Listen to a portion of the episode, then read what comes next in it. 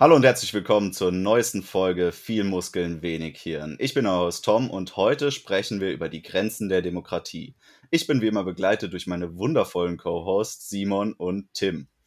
Demokratie, die meisten Zuhörer werden in irgendeiner Form der Demokratie leben, denke ich mal. Es gibt ja nicht mehr so viel anderes.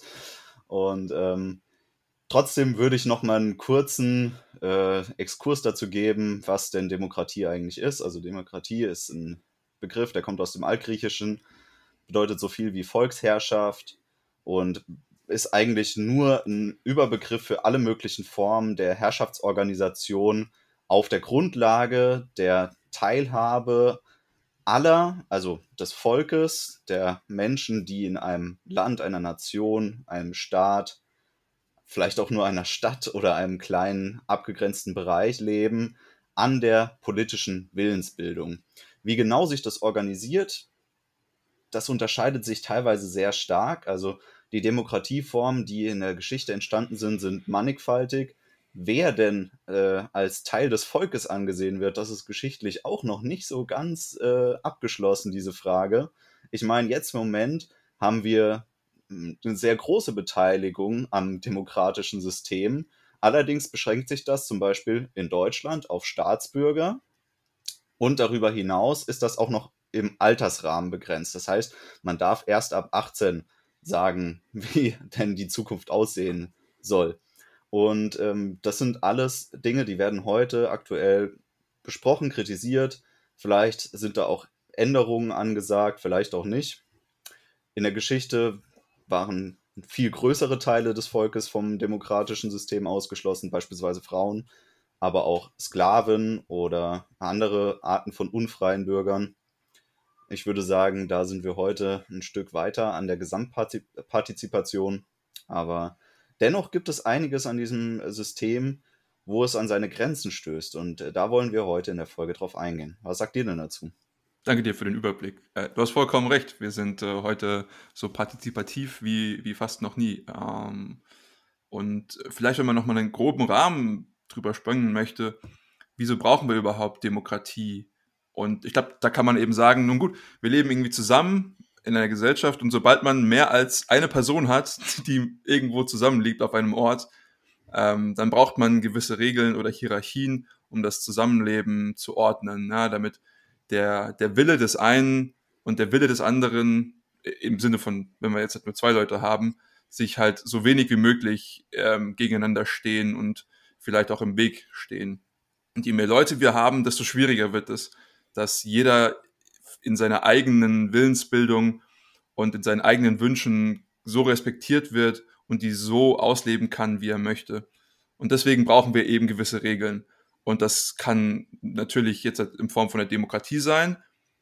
Das ist, sage ich mal, das, worauf wir uns in den letzten Tausenden von Jahren irgendwie hinbewegt haben. Oder es kann auch irgendwie das Gesetz des Stärkeren sein, ja, the Law of the Jungle. Wir haben irgendwie jemanden und der sagt, nun gut, wenn du mir nicht folgst, dann hau ich dir auf die Nase und dann folgst du mir hoffentlich, ansonsten gibt's Nachschlag. Und da muss man halt schauen, okay, was, was möchte man haben?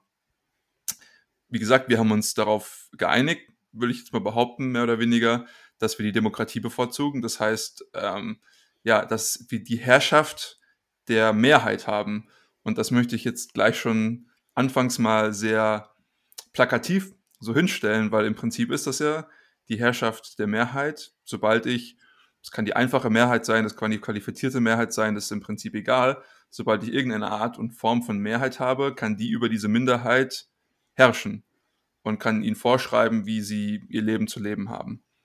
Ähm, das sehen wir so häufig zum Beispiel, wenn es darum geht, wir haben irgendwelche Unabhängigkeitsbestrebungen, sei es jetzt äh, Schottland, sei es Katalonien oder von mir aus äh, auch in, in Kanada mit den äh, Quebecois. Dann sagt die Mehrheit, nee, wir wollen nicht, dass ihr eure Unabhängigkeit habt. Und weil wir mehr sind als ihr, ähm, dürft ihr das einfach nicht machen. So. Kann man jetzt darüber diskutieren, wie fair oder unfair das ist. Aber nur mal vorweg, die Demokratie ist kein perfektes System. Und das ist auch etwas, was Leute häufig sagen. Demokratie ist nicht perfekt, aber das ist das Beste, was wir haben. Ich glaube, wir werden heute noch einiges dazu verlieren. Hast du direkt mal meinen Hassspruch rausgehauen. Also, das ist wirklich mhm. für mich äh, etwas, das mich immer wieder gestört hat, dass äh, dieser, dieser Spruch gefühlt sich seit Jahren hält. Man kriegt den immer wieder von verschiedensten Personen gesagt, Demokratie ist nicht perfekt, aber ist halt das Beste, was wir haben. Ja, sollte uns das nicht dazu anregen, weiterzudenken, also versuchen, auf die nächste Stufe zu kommen? Es ist irgendwie so ein, ja, komischer Stillstand, der sich da einlistet. Das ist wie zu sagen, der Mensch ist die Krone der Schöpfung. Es hält uns ja auch zurück. Also es ist ja dieser, diese Nietzscheanische Kritik am Menschen, dass wir immer sagen, okay, wir sind jetzt hier on top und ähm, dieses, den Blick ins Morgen zu werfen und zu sagen, wir müssen aber weiterkommen, also wir müssen irgendwie den jetzigen Zustand überwinden und größer werden, das wird dann irgendwie vernachlässigt. Und das stört mich auch daran. Auch, du, du hast eigentlich schon viele coole Punkte angebracht, auf die ich äh, eingehen wollte. Äh, die, dieses Herrschen der, der Mehrheit über die Minderheit ist ziemlich interessant. Also klar, es ist irgendwie auch nur eine Art Herrschaft auszudrücken, dass man sagt, es ist immer noch die ähm, Beherrschung des Schwächeren durch den Stärkeren. Man sagt einfach, ja gut, das sind halt mehr. Was willst du machen? Ihr seid weniger. Also wenn wir wollen, versucht's doch gegen uns irgendwas zu machen. Und, Kampfheit über. Ja, genau. Also im Endeffekt ist, hat sich daran kaum was geändert. Es herrscht immer noch der Starke über den Schwachen, in dem Fall einfach nur die Mehrheit. Also man sagt, das ist aber gerechtfertigt, weil das sind halt einfach mehr Leute. Aber du hast diese qualitative Herrschaft des Stärkeren durch die quantitative Herrschaft des Stärkeren einfach nur ersetzt und sagst, naja gut, ist halt besser. Oder ist es gerechter oder ist es fairer? Im Endeffekt ist es das nicht wirklich, aber man arrangiert sich mit dem Zustand und weil es der Zustand ist, in dem man gerade lebt, versucht man auch irgendwie zu rechtfertigen, warum das gut so ist, schätze ich. Wie, wie seht ihr das so? Der Punkt, ist, der Punkt ist tatsächlich sehr zentral. Also ich denke, der hauptsächliche Grund, warum wir die Demokratie heutzutage so stark verbreitet sehen, ist der, dass das System der Organisation demokratischer Prozesse at large einfach effizienter ist als jedes andere bisher ausprobierte System. Und das sorgt halt dafür, dass die Länder, die das adaptieren, reicher und mächtiger werden. Und das sorgt dann dafür, dass sich das System dadurch festigt. Also das, ähm, ich würde immer sagen, ein, ein, politisches System in einem Land festigt sich immer dann, wenn es den Leuten in dem Land sukzessive besser geht und sie merken, dass es bergauf geht. Dann äh, werden sie nicht rebellieren, dann wird es keinen Aufstand geben und so weiter. Und bei der Demokratie ist halt der Vorteil der, dass die, die grundsätzliche Ideologie auch schon sehr darin eben verwurzelt ist, dass der einzelne Mensch seine Macht besser spürt und wahrnimmt als in einem autokratischen System oder bei einem Monarchen oder sowas. Und das, denke ich, verleiht dem System sehr viel innere Stabilität. Und deswegen wird sich das auch, denke ich, langfristig nicht mehr ähm, von der Bildfläche verabschieden. Also ich glaube, die Demokratie als solche bleibt. Und ich finde das tatsächlich auch gut. Und deswegen denke ich, dass es extrem wichtig ist, dass wir uns damit auseinandersetzen, wo die Grenzen dieses Systems liegen und wo auch vor allem was Simon ja vorhin schon angesprochen hat, dadurch, dass wir gezwungen sind, uns in irgendeiner Weise zu, zu organisieren, wo auch die Wege uns noch offen sind, diese Organisationsform Demokratie anders zu gestalten. Weil auch hier gibt es sicherlich einige wenige Stellschrauben, mit denen wir durch kleine Veränderungen extrem viel Positives bewirken könnten. Und da werden wir sicherlich in den nächsten Jahrzehnten auch große positive Veränderungen wahrnehmen. Ganz einfach deshalb, weil sich die Dinge, die einfach effizienter sind, langfristig immer durchsetzen werden. Es geht gar nicht anders. Das ist der standardmäßige evolutionäre Prozess. Und irgendwann gibt es halt einen First Adopter. Und wenn es funktioniert, dann wird dieser First Adopter halt dominant. Gibt dir dahin recht, dass es effizienter ist? Ähm, aber um nochmal auf das Argument von Tom zurückzugreifen, ist die Frage, ob es das, ob es nicht noch irgendwas Besseres gibt. Ich gebe dir vollkommen recht, das ist besser als die Monarchie, als die Auto, Auto, autoritäre Systeme, definitiv. Ähm, aber ist auch die Frage, ob es vielleicht nicht doch irgendwas Besseres gibt. Und wenn man sich das so anschaut, dann, ich kann immer so ein bisschen die, die Brücke schlagen zwischen einem demokratischen System und einem System, was utilitaristisch geprägt ist, à la Bentham. Und ich erkläre das mal kurz, weil vielleicht die wenigsten darum kennen, aber es geht sozusagen darum, wie kann ich die größte Summe von Nutzen von allen Individuen erhalten, Individuen erhalten. Pardon. Und ähm, Jetzt ist natürlich die Annahme, wenn ich sage, die meisten Leute sind zufrieden mit dem oder wollen irgendetwas, ja, eine, eine Ja- oder Nein-Abstimmung und dann sind irgendwie 60% für Ja und 40% für Nein, dann sage ich, okay, ich erhöhe den oder ich habe einen höheren Nutzen, wenn ich das durchführe, ja, wenn ich den äh, 40% halt sage, nun gut, ihr müsst euch damit abfinden. Ich habe immer Probleme mit so einer ähm, Argumentationsweise, weil wenn ich einfach nur versuche, den Nutzen aufzusummieren und zu maximieren, by the way, jetzt hat hier auch Nutzen im, im ökonomischen Sinne ganz grob definiert, einfach nur Happiness, Wohl, Wohlbefinden, wie auch immer man das sich das nennen möchte, dann kommt man sehr, sehr schnell in echt abgespacede, perfide Sachen. Also zum Beispiel dann, wenn man das auf die Spitze treibt, dann würde man auch sagen, hey, ich habe hier irgendwie vier todkranke Menschen, denen fehlen alle irgendwie Organe. Ich gehe jetzt halt einfach durch die Straße und rip mir einfach irgendjemanden, töte den für seine Organe und dann habe ich vier Leute, die deswegen weiterleben können. Aber der eine, na gut, der ist weniger als vier, dementsprechend kann ich das unterschreiben. Ich habe das Ganze noch ein bisschen, ich will schon fast perverser ähm, gehört in letzter Zeit und zwar der Holocaust war nur schlecht, weil es nicht genügend Nazis gab. Hätte es mehr davon gegeben, dann wäre sozusagen der, der, der Disnutzen von denen allen, die natürlich Opfer des, des Holocausts waren, der hätte dann sozusagen viel, viel kleiner gestanden als von all denen, die eben Befürworter des Holocausts waren. Ähm, ich möchte das jetzt natürlich überhaupt nicht unterschreiben. Das ist für mich ein perverses Argument, aber es ist eben die gleiche Grundlage, die unter, der, unter dem Fundament der Demokratie steht. Und das führt, das führt ja auch direkt zu dem, zu dem wichtigsten Ergänzungsteil der Demokratie. Also das, was wir Menschenrechte nennen oder Grundgesetz. Dass wir halt ein Regelwerk haben, was unabhängig davon, was eine Mehrheit möglicherweise wünschen würde, dafür sorgt, dass es eben manche unumstößliche Regeln gibt, an die sich die Gesellschaft immer hält. Ja. Und dazu gehört ja natürlich auch das Recht auf Unversehrtheit. Und deswegen dürfen wir eben nicht einen gesunden Menschen opfern, um vier damit zu retten. Einfach so. Richtig. Aber nichtsdestotrotz, also ich meine, das halt nur ins Extrem getrieben. Aber die Problematik besteht ja trotzdem. Gerade weil wir, wie gesagt, wenn wir bei so extremen Beispielen sind, äh, klingt die Lösung sehr einfach zu sagen, gut, dann machen wir das Grundgesetz so, dass die Menschenwürde unantastbar ist und natürlich auch ein Recht auf Unversehrtheit des Körpers besteht, etc. Aber es gibt ja viele Fragen heutzutage, die nicht darauf abzielen, dass jetzt irgendjemand auf der Straße geschlachtet wird, sondern die darauf abzielen, dass man zum Beispiel eine bestimmte Energiereform durchzieht oder dass man eine bestimmte Immigrations- oder Familienpolitik fährt. Und da sind die Grenzen natürlich nicht klar erkennbar. Also ich, ich kann nicht sagen, eine Familienpolitik, die das Kindergeld um 3% erhöht, ist äh, wahnsinnig viel besser als eine, die es um 2,5% erhöht und würde die Würde des Menschen in irgendeiner Weise deshalb nicht mehr verletzen. Ja das lässt sich leider dann nicht mehr so klar sagen. Und dafür brauchen wir dann eben einen, einen langwierigen Prozess, der sich mit den wichtigen Entscheidungen auch intensiv auseinandersetzt. Und das ist halt eine Sache, die die Demokratie gut kann, die aber auch eine sehr, sehr klare Grenze irgendwo aufzeigt. Und das wird sicherlich das Argument sein, was wir von dir, Simon, heute sehr oft hören werden. Und zwar die sogenannten Transaktionskosten. Vielleicht würdest du das Ganze nochmal etwas genauer erklären, damit die Zuhörer wissen, was da gemeint ist. Ja, ja, danke, dass du mir mal hier schon gleich meine Show stiehlst. Ein Spaß. Alles gut. Ähm, ja, tatsächlich sehe seh ich das immer als ähm, Problem der Transaktionskosten in der Entscheidungsfindung.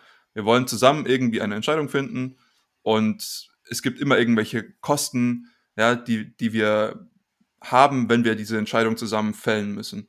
Und woran es mir jetzt halt wichtig ist, ist zu sagen, okay, wie kann ich diese Kosten eben minimieren? Und ich sage immer, es gibt verschiedene Level der Demokratie.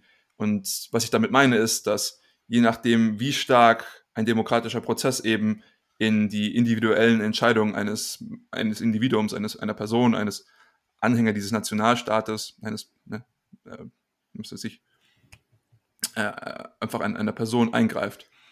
Und zum Beispiel das Extrembeispiel, wie gesagt, Extremer sind immer sehr plakativ, aber zum Beispiel, wir könnten jetzt einen demokratischen Prozess starten, in dem wir sagen, nun gut, wir entscheiden jetzt darüber, darf ich jetzt dieses Glas hier nehmen und daraus trinken oder nicht? Und dann müssen jetzt alle 80 Millionen Deutschen abstimmen.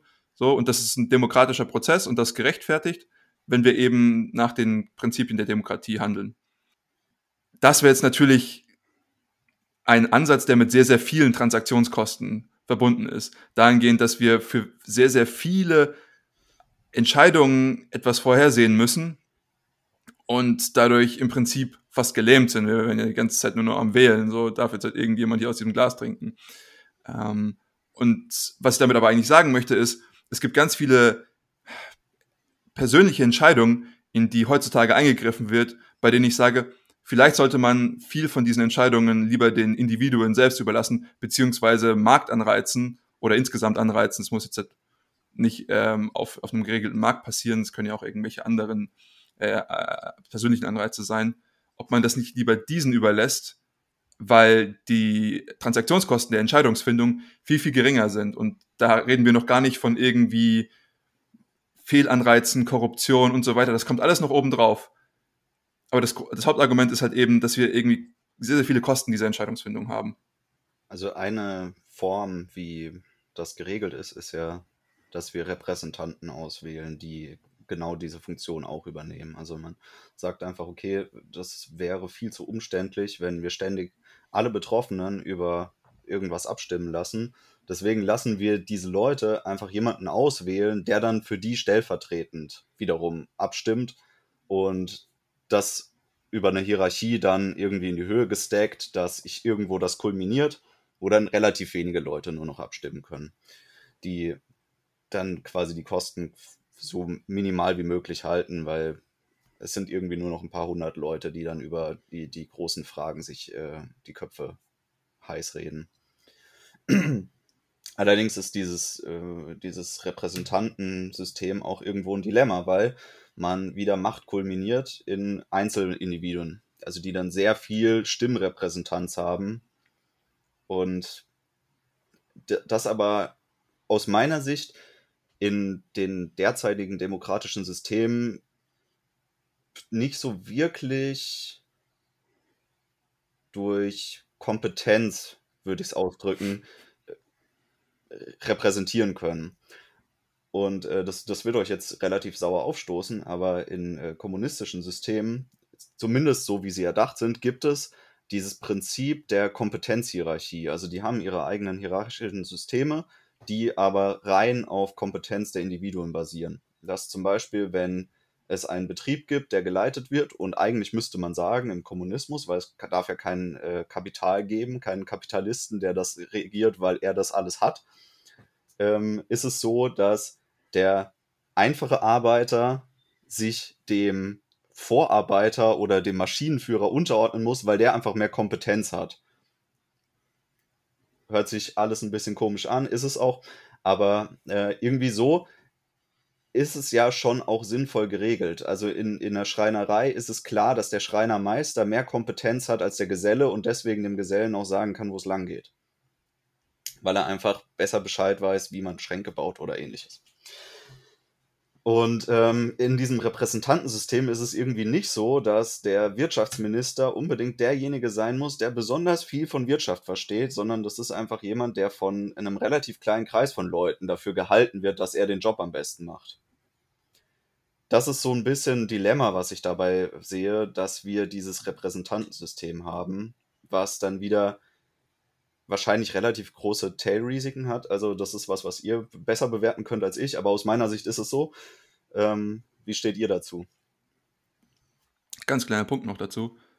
Okay, wir lösen jetzt das eine Problem, der, okay, wir haben sehr, sehr viele hohe Entscheidungsfindungskosten bei den Individuen. Wir abstrahieren das, wir haben jetzt halt nur noch die Repräsentanten. Aber trotzdem kannst du immer noch sagen, jetzt halt wählen diese Repräsentanten einfach immer darum, ob ich jetzt halt aus diesem Glas trinken darf oder nicht.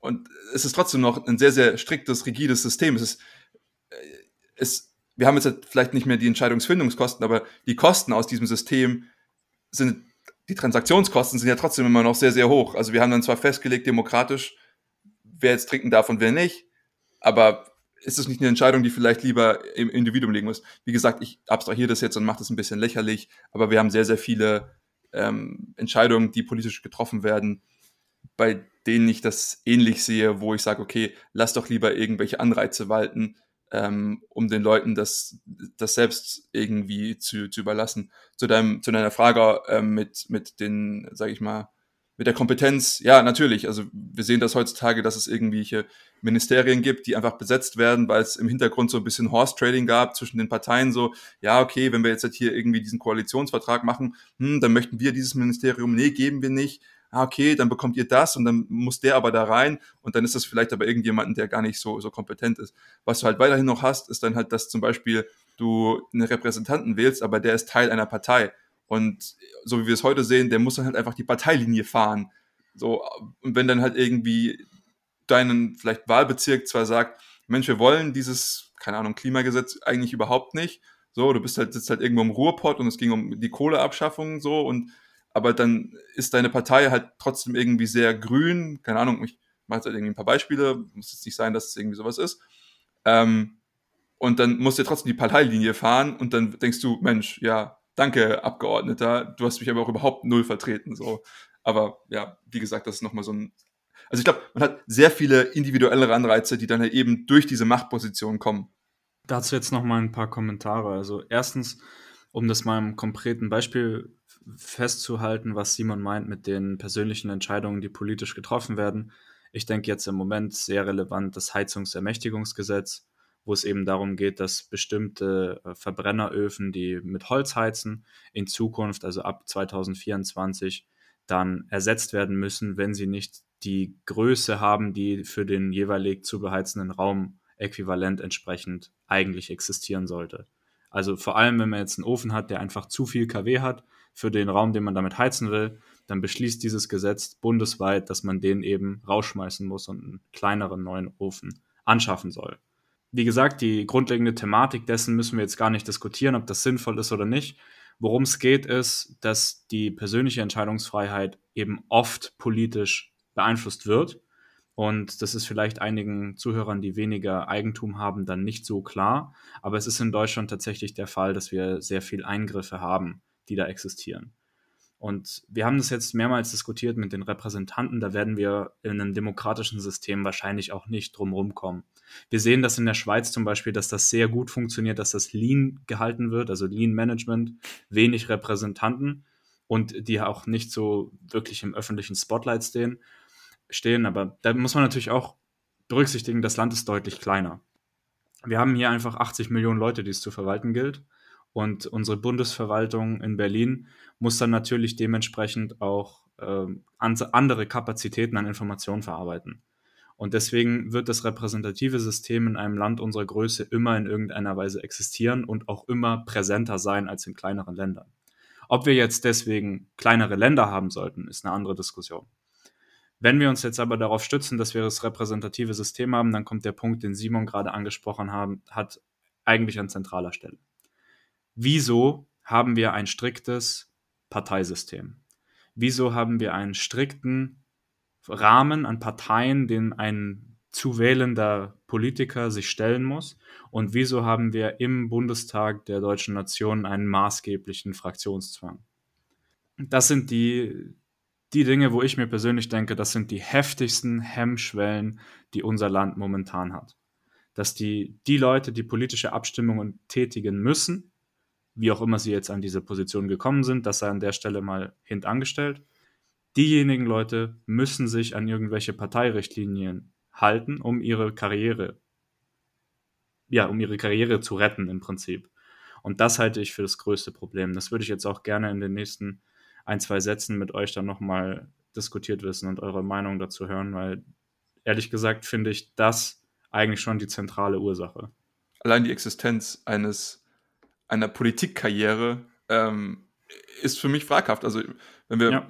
vielleicht 100, 150 Jahre zurückgehen, dann äh, waren Politiker häufig nicht Karrierepolitiker, sondern waren halt einfach irgendwelche Leute, die noch irgendwie im normalen Leben standen, noch irgendwelche anderen Berufe nebenbei ausgeführt haben, wichtige Mitglieder ihrer sozialen Gesellschaft waren und dementsprechend dann aber halt auch irgendwie gesagt haben, nun gut, ich, ich mache das, weil ich halt den, den, weil ich das als Wert vertreten möchte, weil ich halte das für, für wichtig, dass irgendjemand diese Position einnimmt und nicht, ich mache das, damit ich meinen Lebensunterhalt verdiene. Weil wenn ich das nämlich habe, dann bin ich halt viel, viel anfälliger dafür zu sagen, nun gut, ich werde rausgeschmissen aus meiner Partei, wenn ich halt eben nicht die Parteilinie fahre ähm, und ich möchte noch weiterhin Karriere machen und so weiter. Ähm, ich glaube, das Problem ist halt einfach, dass wir sehr, sehr viel Zentralisierung von Macht jetzt einfach gesehen haben.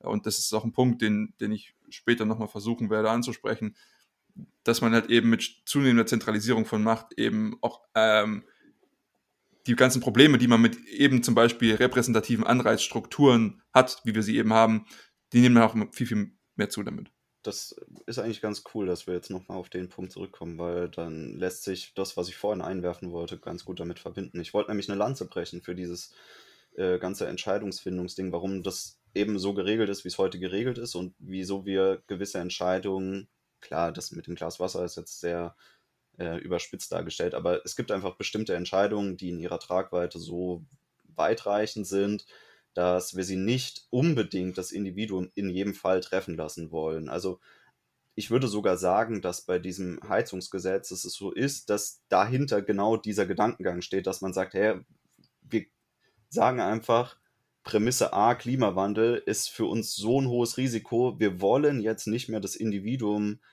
ähm, die Entscheidung treffen lassen, die eventuell uns alle irgendwie betrifft. Das ist ja, deswegen haben wir ja auch gewisse Systeme entwickelt, die, den, die, die das Individuum schützen vor anderen Individuen. Also zum Beispiel unsere Justiz, äh, unsere exekutiven Gewalten.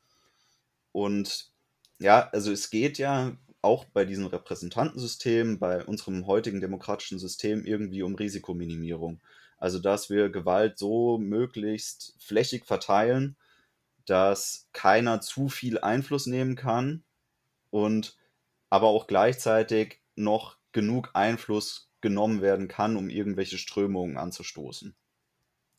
Und ich denke, dass auch dieses ja, Parteiensystem irgendwie sich entwickelt hat, um irgendwie Risiken aus dem System rauszunehmen. Dass man sagt, ja, das Risiko ist ziemlich groß, dass wenn wir nur noch die, die Big Players irgendwie hier reinkommen lassen, weil die die Mittel dazu haben, sich ähm, so viel Gehör zu verschaffen, in der Bevölkerung, um hier reingewählt zu werden, dann hast du irgendwann nur noch irgendwelche Magnaten da sitzen oder irgendwelchen Altadel oder große Gelderben, die dann irgendwie sehr äh, auf ihren eigenen Vorteil bedacht Entscheidungen versuchen zu treffen.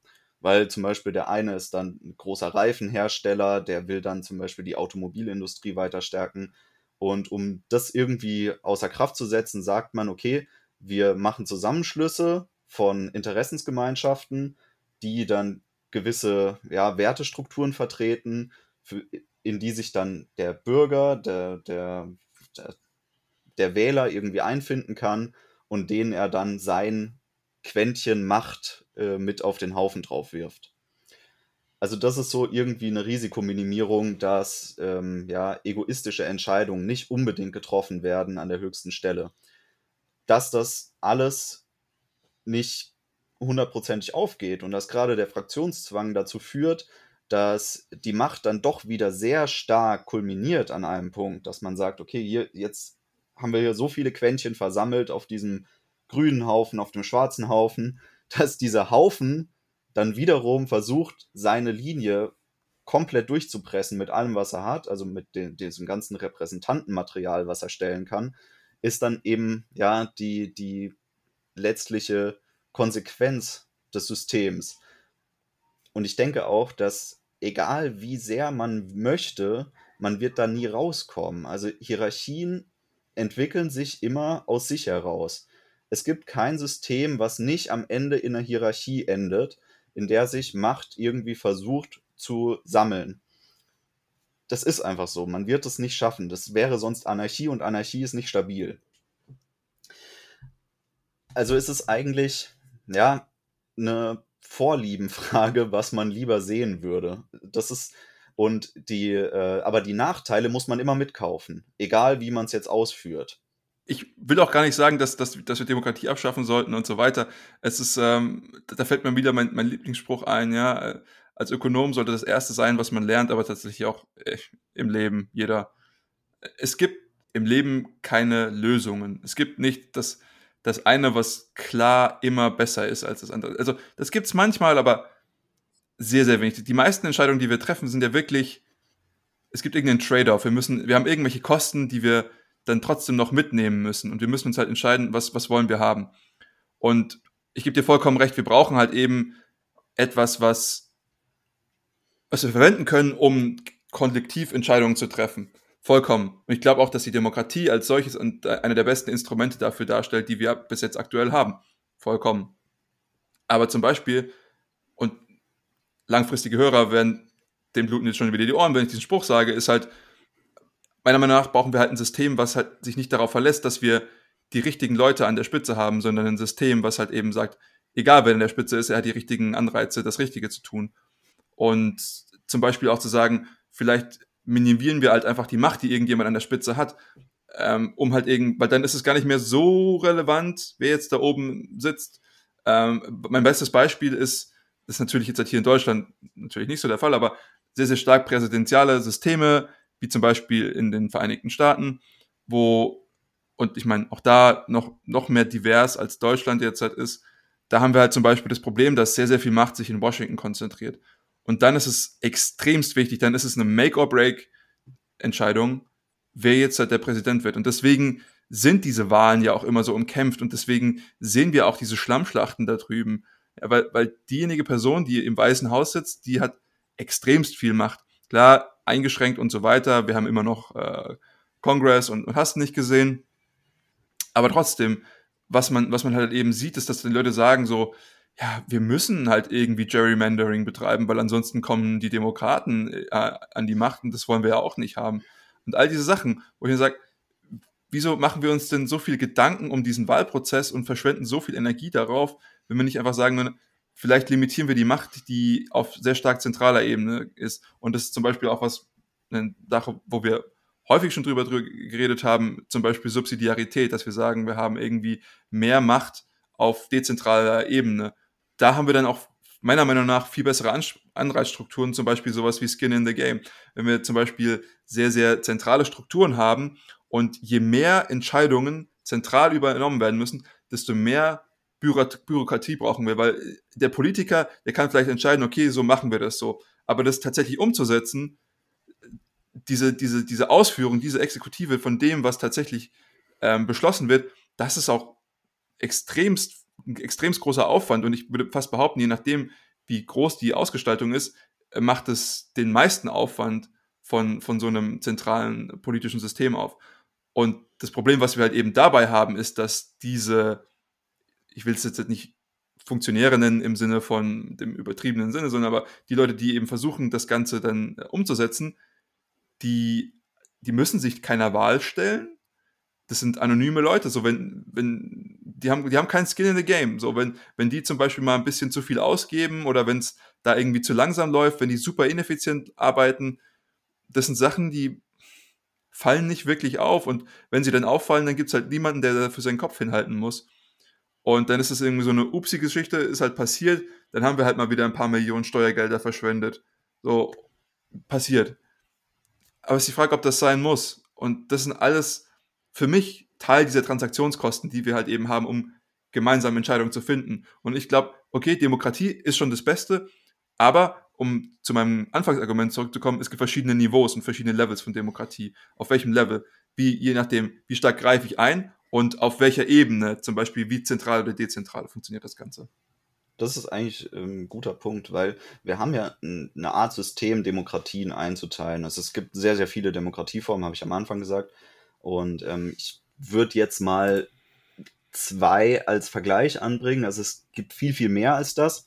Aber wir haben jetzt über die repräsentative Demokratie gesprochen.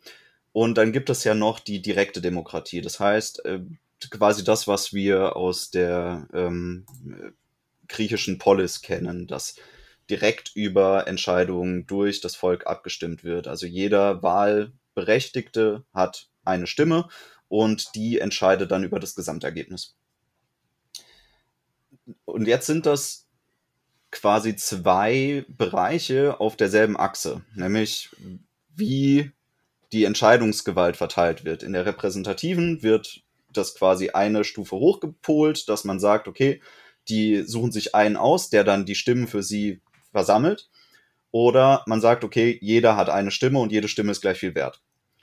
Aber dieses System lässt sich natürlich auch noch auf mehrere Achsen auf, ausweiten, wenn man darüber redet, welchen Raum nimmt die Entscheidung ein. Also nicht nur, wie viel Macht hat das Individuum, sondern auch über wie viel Raum erstreckt sich die Entscheidung, die getroffen wird.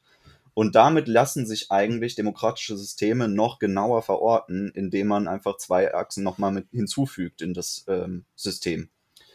Und da würde ich auch sagen, repräsentativ ist eine gute Option, um Entscheidungsfindungsprozesse irgendwie abzukürzen und nicht zu viel Aufwand rein zu investieren. Kommt natürlich darauf an, welches Frageniveau gestellt wird. Also ich denke, diese ähm, so Volksabstimmungen haben schon ihre Anwendungsberechtigung und man sieht ja auch am Beispiel Schweiz, dass in gewissen Fragestellungen kann es ein Vorteil sein, wenn man eine Volksabstimmung macht. Aber auch die Schweiz hat ihre Repräsentanten. Es ist also auch keine reine direkte Demokratie. Aber ganz wichtig ist es eben zu dezentralisieren, dass man sagt, eine Entscheidung darf nicht über zu viel Fläche Relevanz haben. Sie muss regional bleiben, damit die, diejenigen, die darüber abstimmen, also die Repräsentanten, auch ein direktes Interesse am Ausgang der Entscheidung haben, weil je, je entfernter man von dem Bereich ist oder je abstrahierter der Bereich auch nur ist, ist es egal. Das kann einen direkt betreffen, solange es zu abstrakt ist, das System, als dass man sich selber mit dem Ganzen in Beziehung setzen kann, entfernt einen das zu sehr von der ähm, ja, persönlichen Bezugnahme auf, auf die Entscheidungsfindung an sich. Und insofern gilt es irgendwie, diesen Prozess der Findung des Systems noch ein bisschen zu schärfen, um das Gesamtsystem zu optimieren. Gebe ich dir vollkommen recht. Das ist tatsächlich ein sehr interessanter Punkt. Da mal ein äh, praktisches Beispiel zu. Das habe ich mitbekommen, als bei meiner Oma die Straße renoviert wurde. Und zwar lebt meine Oma im allertiefsten Westallgäu. Und dann wurde die Straße dort renoviert. Und der wesentliche Anteil dieser Gelder, die dafür kamen, äh, wurde aus Ländermitteln des Landes Bayern gestiftet. Und Demzufolge hatte dann auch das Straßenverkehrsamt München die Herrschaft darüber, wo jetzt die neuen äh, Geschwindigkeitsbegrenzungen angebracht werden und wie man die Verkehrsberuhigungsinseln und Blumenbeete und sowas sät. Und da war dann tatsächlich nur ein einziges Mal einer von diesem Straßenverkehrsamt da und hat das äh, sich angeguckt. Und der Rest wurde einfach alles über Pläne sozusagen äh, konstruiert und am Ende gab es eben eine Straße mit ähm, solchen Blumenbeeten, die halt der Verkehrsberuhigung dienen, damit da nicht zwei Autos gleichzeitig fahren. Diese Entscheidung wurde in München für eben diese Straße bei meiner Oma getroffen und das Ergebnis ist, dass die ähm, Verkehrsberuhigungsinseln so frequent auftreten, dass die Zeit, die man braucht, um diese 500, 600 Meter lange Straße jetzt zu fahren, sich etwa verdreifacht hat. Und dadurch, dass es so viele Verkehrsberuhigungsinseln gibt, äh, kommt es auch öfters mal vor, dass man zwei oder dreimal voll stoppen muss, wenn natürlich Gegenverkehr kommt. Und das sind so Dinge, die, die konnten die Leute, die dort in München sind, gar nicht wissen, dass manche Straßen auf manchen Dörfern eben vielleicht eher eine Verkehrsumgehungsstraße sind als andere. Das steht eben nicht im Plan drin. Und deswegen gibt es jetzt da so richtig auch manchmal Stauproblematiken. Und die sind eben ausgelöst worden dadurch, dass die Entscheidung getroffen wird auf einer Ebene, die diese Entscheidung nicht treffen sollte. Und das ist genau das, was, was Tom meint. Also wir müssen gucken, wenn wir, wenn wir Systeme organisieren, dass wir die Zellen, die sich selbst verwalten können, sich auch selbst verwalten lassen. Und dass wir auch vor allem darauf gucken, dass, wenn wir jetzt das mit dem menschlichen Körper mal vergleichen wollen, wenn wir zum Beispiel ein Organ haben wie die Leber, dann trifft ja die Leber die allermeisten Entscheidungen darüber, was mit der Leber im menschlichen Körper passiert. Und wenn wir uns an dieses Organisationssystem angleichen würden, dann hätten wir die meisten Probleme in Deutschland, glaube ich, schon im Keim erstickt. Sehr, sehr interessant. Genau diese Sache ähm, erinnert mich, super Buch, äh, James C. Scott, Seeing Like a State. Da geht es nämlich auch eben darum, man hat irgendwie eine zentrale Organisation und die möchte irgendwas umsetzen, aber es fehlt einfach an diesen, Hayek nennt das Local Knowledge. Ja? Also man hat eben Wissen im, irgendwo verteilt und Problem ist, dass dieses Wissen vielleicht häufig nicht formalisiert ist. Es steht nirgendwo. Du musst, du musst da sein, du musst da gelebt haben. Ja, du hast halt irgendwie zum Beispiel, die haben sich gedacht, Mensch, vielleicht leben da Kinder oder sowas. Und deswegen wollen wir das Verkehrsberuhigen. Und die Intentionen, die hinter sowas stecken, die sind häufig, ich, ich möchte nicht sagen, dass sie bösartig sind. Die sind nie bösartig. Aber es fehlt den Leuten immer an dem notwendigen Wissen, um das beurteilen zu können. Ne, vielleicht, vielleicht wissen, sind die ganzen Ortsansässigen da und sagen, hey, guck mal, ich, ich will eh langsamer fahren, ich weiß, dass da viele Kinder sind oder von mir aus sind da irgendwie Rentner oder so oder wir kennen uns eh alle so und wenn da irgendjemand zu schnell rumfährt, dann kriegt der mal gewaltig einen auf dem Dötz von der ganzen Nachbarschaft. Ja, dass wir irgendwie ähm, lokale Anreizstrukturen haben, wo man sagt, ich, ich will gar nicht zu schnell fahren, weil ich weiß, ansonsten ähm, bin, ich, bin ich der Teufel der Nachbarschaft und kann im Prinzip hier wegziehen, weil ich geächtet werde. Also jetzt im Extremsfall. Ne? Aber solche Sachen, die halt einfach zentral, das weiß man nicht, das ist nicht formalisierbar, dieses Wissen. Genau solche Probleme werden dann halt größer, je größer das Projekt ist ähm, und äh, je, je entfernter man eben von diesem Projekt an sich ist. Und wenn ich dann halt sage, okay, ich zentralisiere das in München oder vielleicht noch schlimmer in Berlin, das ist ja kein Seitenhieb an Berlin, aber irgendwie auch schon. Aber auf jeden Fall, das macht die ganze Sache nicht besser. Wir wollen jetzt ja auch nie die Individuen selbst, die diese Entscheidung treffen, den, wir wollen wir jetzt halt keine Bösartigkeit vorschreiben oder sowas. Wir sagen einfach nur, erstens, die Anreize, die ihnen gestellt sind, sind vielleicht einfach unnötig oder die brauchen wir nicht. Und sie haben nicht die ausreichenden Informationen. Das sind, das sind diese zwei Spieler, weswegen man sagt, okay, man hat eben diese Subsidiarität. Oder wie Tim das gesagt hat, man sollte die Entscheidung auf der Ebene treffen, auf der Zelle treffen lassen, die eben die höchste Entscheidungsgewalt im Sinne von, ich weiß am besten, was abgeht, was ich machen muss, umsetzen kann, weil es einfach das Effizienteste ist. Wir haben am Anfang von Effizienz von solchen Systemen geredet. Wie gesagt, wir wollen die Demokratie, allerdings muss man das Ganze nuanciert sehen, auf welcher Ebene, so wie du schon was gesagt hast, man das anwendet. Es ähm, lässt sich eigentlich abkürzen mit dem berühmten Zitat, der, der Pfad des Bösen ist gepflastert durch gute Vorsätze. Ja. Also niemand, der in einem Demokrat, also niemand vielleicht nicht, es gibt Gegenbeispiele, aber die meisten, die Entscheidungen treffen, meinen es gut oder denken nach bestem Wissen und Gewissen zu handeln, tun, tun es natürlich dann auch in dem Fall, machen aber Fehler, die Konsequenzen haben, die sie nicht direkt sehen können oder die auch erst vielleicht viel später offensichtlich werden. Und äh, das sind tatsächliche Probleme. Und äh, ich wollte nochmal auf einen Punkt eingehen, der in demokratischen Systemen sowohl gut ist, aber auch manchmal ein bisschen am Ziel vorbeischießt. Also dieses System der Gewaltenteilung ist, denke ich, auch wieder sowas, was einfach Risikofaktoren vermindert. Also dass halt einfach, du sagst, wir haben drei wichtige Gewalten im Staat. Manche würden auch sagen, es gibt vier Gewalten. Also wenn man zum Beispiel die Medienwelt noch mit einzieht, dann sind es vielleicht vier die haben eine hohe Verantwortung, die haben ein hohes Machtpotenzial und dürfen deswegen nicht unter einem Dach vereint sein, sondern müssen so autonom wie möglich sein. Und wir, haben ja jetzt gerade schon die ganze Zeit darüber geredet, dass gewisse Bereiche einfach autonom verwaltet sein müssen, weil es dann effizienter ist, weil es besser funktioniert und weil Partizipanten dann auch einfach mehr betroffen sind von, von der Beteiligung daran. Und genauso ist es mit den verschiedenen Gewalten. Also auch die sollten unabhängig voneinander agieren, um sich gegenseitig immer wieder maßregeln zu können. Also wenn der eine übers Ziel hinausschießt, dann müssen die anderen sagen können, so nicht. Also wir machen dabei nicht mit, um den anderen dann wieder in seiner Machtausübung zu beschränken. Und ich hatte den Eindruck, dass an manchen Stellen das aufgelöst war geschichtlich gesehen, aber auch in der rezenten Vergangenheit war es so, dass verschiedene Machtapparate zu sehr enger Kooperation geneigt haben, wodurch dieses System der Gewaltenteilung nicht mehr ganz gegeben war. Zum Beispiel, dass die Justiz oft Urteile fällt, die näher am derzeitigen, äh, in der derzeitigen Auslegungspraxis sind, wie sie so zeitgeistlich vertreten wird, als an der reinen Primärquelle, also dem Grundgesetz beispielsweise. Und das ist, finde ich, problematisch, weil es gibt verschiedene Systeme, die sollten stark rigide sein. Also gerade wenn wir darüber urteilen oder wenn wir uns Gedanken über die Auslegung von Menschenrechten machen, dann muss das sehr, sehr rigide sein. Also das darf nicht fluide sein.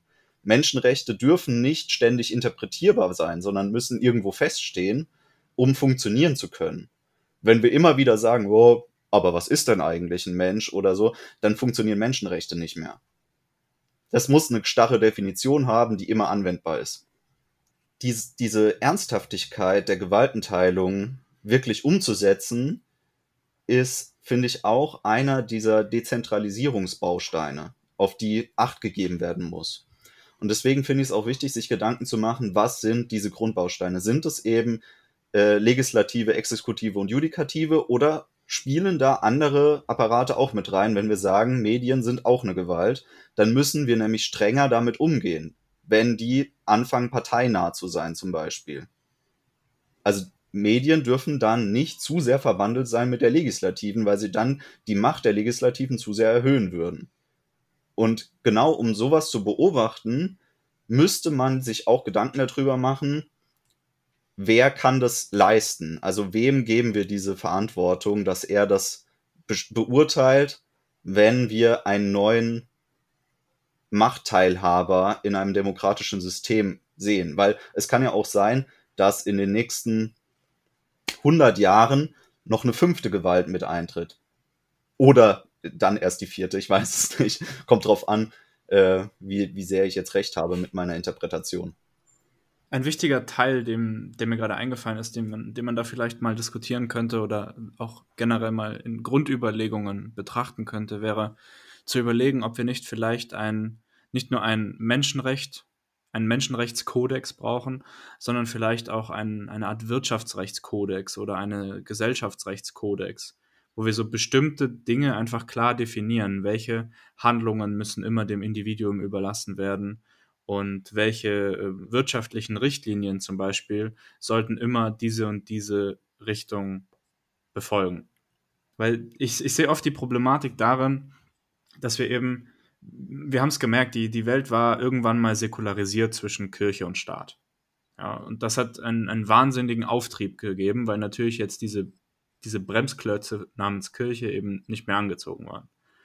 Was wir aber nicht schaffen werden, jemals, ist es, die Wirtschaft und die Politik zu säkularisieren. Weil es einfach zu sehr zusammenhängt und auch einander irgendwie bedingt. Aber dadurch, dass wir keinen grundlegenden Kodex haben, gibt es eben sehr viele Dinge, die sich im Laufe der Zeit immer weiter in Richtungen ändern, die mich zumindest glauben lassen, dass wir da einen falschen Kurs fahren. Und um das Ganze mal ein bisschen greifbarer zu machen, es ist auch in der Ökonomik definiert worden als Wagnersches Gesetz. Und das Wagnersche Gesetz besagt im Prinzip nichts anderes, als dass ein demokratischer Staat langfristig immer dazu hin, hin tendiert, die Staatsquote, also die Menge an Geld, die durch die Regierung ausgegeben wird, zu erhöhen. Und dass es da auch nur im langfristigen eine Richtung gibt. Und das ist so eine Sache, die sehen wir in Deutschland sehr, sehr deutlich. Also wir haben angefangen in Deutschland zu, zu den Zeiten des Kaiserreichs, da war die Staatsquote mal bei 10 Prozent. Und mittlerweile sind wir bei 53 bis 54 Prozent. Also von diesen Zahlen, die man im Fernsehen sieht, ja, wenn wir da irgendwo sehen, drei Trillionen Euro oder Trillions of Euros, die wir da als Bruttoinlandsprodukt haben, heißt es, dass mehr als die Hälfte durch die Regierung ausgegeben wurde.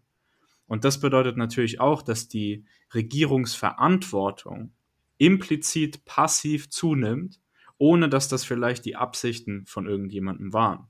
Einfach nur durch die Art und Weise, wie sich das Gesellschaftssystem entwickelt. Und das sind wiederum Dinge, über die wir noch gar keine Regeln festgelegt haben und auf die wir auch überhaupt keinen Kontermechanismus haben. Weil wenn eine Regierung in Deutschland zum Beispiel 20 Prozent der Wirtschaft verwaltet, hat das ganz andere Konsequenzen, als wenn sie direkt über die Hälfte aller Geldmittel verfügt es ist ja, es wird ja kein Politiker wird sagen, ich beschränke jetzt halt meine, meine, meine Macht ähm, im Sinne von meine, meine Fähigkeit, Geld auszugeben. Und es ist auch immer einfacher zu sagen, ich habe irgendein Problem und das mag irgendeine Art Ursache haben. Es ist immer einfach zu sagen, ich mache jetzt halt irgendwas, ich, ich versuche ähm, das Problem jetzt zu fixen mit irgendeinem, mit einer Lösung, die mir einfällt, als zu sagen, was denn überhaupt der, der Ursprung des Problems? Ähm, und vielleicht muss ich da erstmal anfangen, ne? sondern ich sage einfach, das ist Punkt A und Punkt, zu Punkt B muss ich einfach ein bisschen mehr Geld ausgeben, so und dann passt das schon. Wohingegen man sagt, okay, vielleicht muss ich irgendwie erstmal die Anreize adressieren, die eben zu diesem Problem geführt haben, was weiß ich, häufig Drogenkonsum äh, oder irgendwie zu wenige, also Wohnungsmangel in Städten, all diese Sachen, wo dann häufig gesagt wird, wir müssen irgendwie mehr Geld dafür ausgeben und so weiter. Das ist, deswegen sind halt auch die, sage ich mal, mehr liberalen Typen immer nicht ganz so prominent, weil, naja, gut, die wollen sich ja sagen, okay, was ist denn überhaupt das, der, der Ursprung des Problems? Und das immer weiter sagen, ja, komm, wir machen jetzt hier irgendwas. Das, dieses, dieser, dieser Akt von, wir machen irgendwas, das, das ist erstmal ein bisschen attraktiver für den Wähler, glaube ich auch, ähm, das zu sehen, dass da, da irgendwie direkt ein Plan oder sowas steht, wohingegen, wenn man sagt, okay, was ist denn überhaupt der Anreiz und wieso, wieso existiert dieses Problem überhaupt? Ähm, ist natürlich, sehe ich, sehe ich auf jeden Fall, ähm, und, und, und, Macht versucht sich auch immer zu konsolidieren. Deswegen ähm, sehe seh ich das äh, auf jeden Fall in, deinem, in deiner Auffassung auch so. Und ähm, was, was mir halt noch häufig auffällt, dass es für, für Wähler ist es ja auch immer sehr, sehr einfach, ähm, auch jetzt, zum Beispiel indirekt für irgendwas zu stimmen, ähm, weil man, man zahlt ja häufig nicht direkt mit seinem eigenen Geld. Ja. Es ist ja immer das Geld der anderen, welches man ausgibt. Es ist ja so, wie wenn ich ins Casino gehe und dann einfach mit dem Geld des Hauses spielen kann. So. Und dann einfach die Gewinne behalte ich, die, die Verluste, naja gut, das zahlt das Haus eh. Und äh, das ist natürlich klar. Ähm, indirekt zahle ich dann dafür, aber im Prinzip subventioniert halt irgendwie ein Teil der Bevölkerung einen, einen kleineren Teil der Bevölkerung. Weil es ja häufig irgendwelche speziellen Inter äh, Interessen sind, ja. Und ähm, klar, das ist für mich jetzt, ich weiß nicht, ich finde das persönlich nicht super fair in meinem Verständnis von Fairness. Ähm, und häufig ist es für Leute dann auch irgendwie so, ja, wir brauchen die Regulierung und hier Strom muss und Energie muss irgendwie teurer sein und so weiter. Ähm, das ist einfach gesagt, wenn ich dafür wähle. Ich habe allerdings häufig das Gefühl, wenn die Leute mal mit ihrem Geldbeutel wählen müssten, dahingehend zu sagen, nun gut, dann, dann gehe ich einfach zum Stromanbieter, der einfach zum Beispiel klimaneutral irgendwie versucht, den Strom herzu, äh, zu erzeugen oder der einen gewissen Anteil von erneuerbaren Energien in seinem Energiemix hat. Ich weiß nicht, wie viele davon das tatsächlich machen, ähm, aber dann trotzdem dafür schreien, wir brauchen mehr Regulierung für irgendwelche Firmen, damit die nicht so äh, viel Emissionen äh, produzieren. Das ist, ich glaube, das ist eine sehr starke Dissonanz in der, in der Bevölkerung, weil ich halt immer sagen kann, ah, okay, das ist, das, das, ich trage die Kosten selbst nicht von dem, was ich haben möchte. Und das halte ich für ein sehr großes Problem. Das ist der gute alte Spruch von Charles de Gaulle. Das kostet nichts, das zahlt der Staat. Genau. Ja, aber um da jetzt mal drauf einzugehen, ich halte das für extrem wichtig. Also, das ist jetzt nicht unbedingt ein ähm, Problem von Demokratien, sondern das ist ein Pro aus meiner Sicht nicht Problem von Macht an sich, egal wie sie gestaltet ist dass es Personen oder Institutionen gibt, die mit House Money irgendwas machen können. Und genau das ist für, für die Menschheit wichtig. Also, dass Entwicklung, dass, dass Projekte finanziert werden durch House Money. Weil genau das schafft Dinge, die sonst nicht produziert werden können oder die nicht geschaffen werden können. Mit unfassbar vielen Fehlschlägen. Und viel Lehrgeld kosten, keine Frage. Es ist eine Katastrophe in sich. Es ist vielleicht auch ein Dilemma. Aber es ist Ausdruck höchster Menschlichkeit, dass wir das haben und dass das passiert. Und es wird auch immer passieren.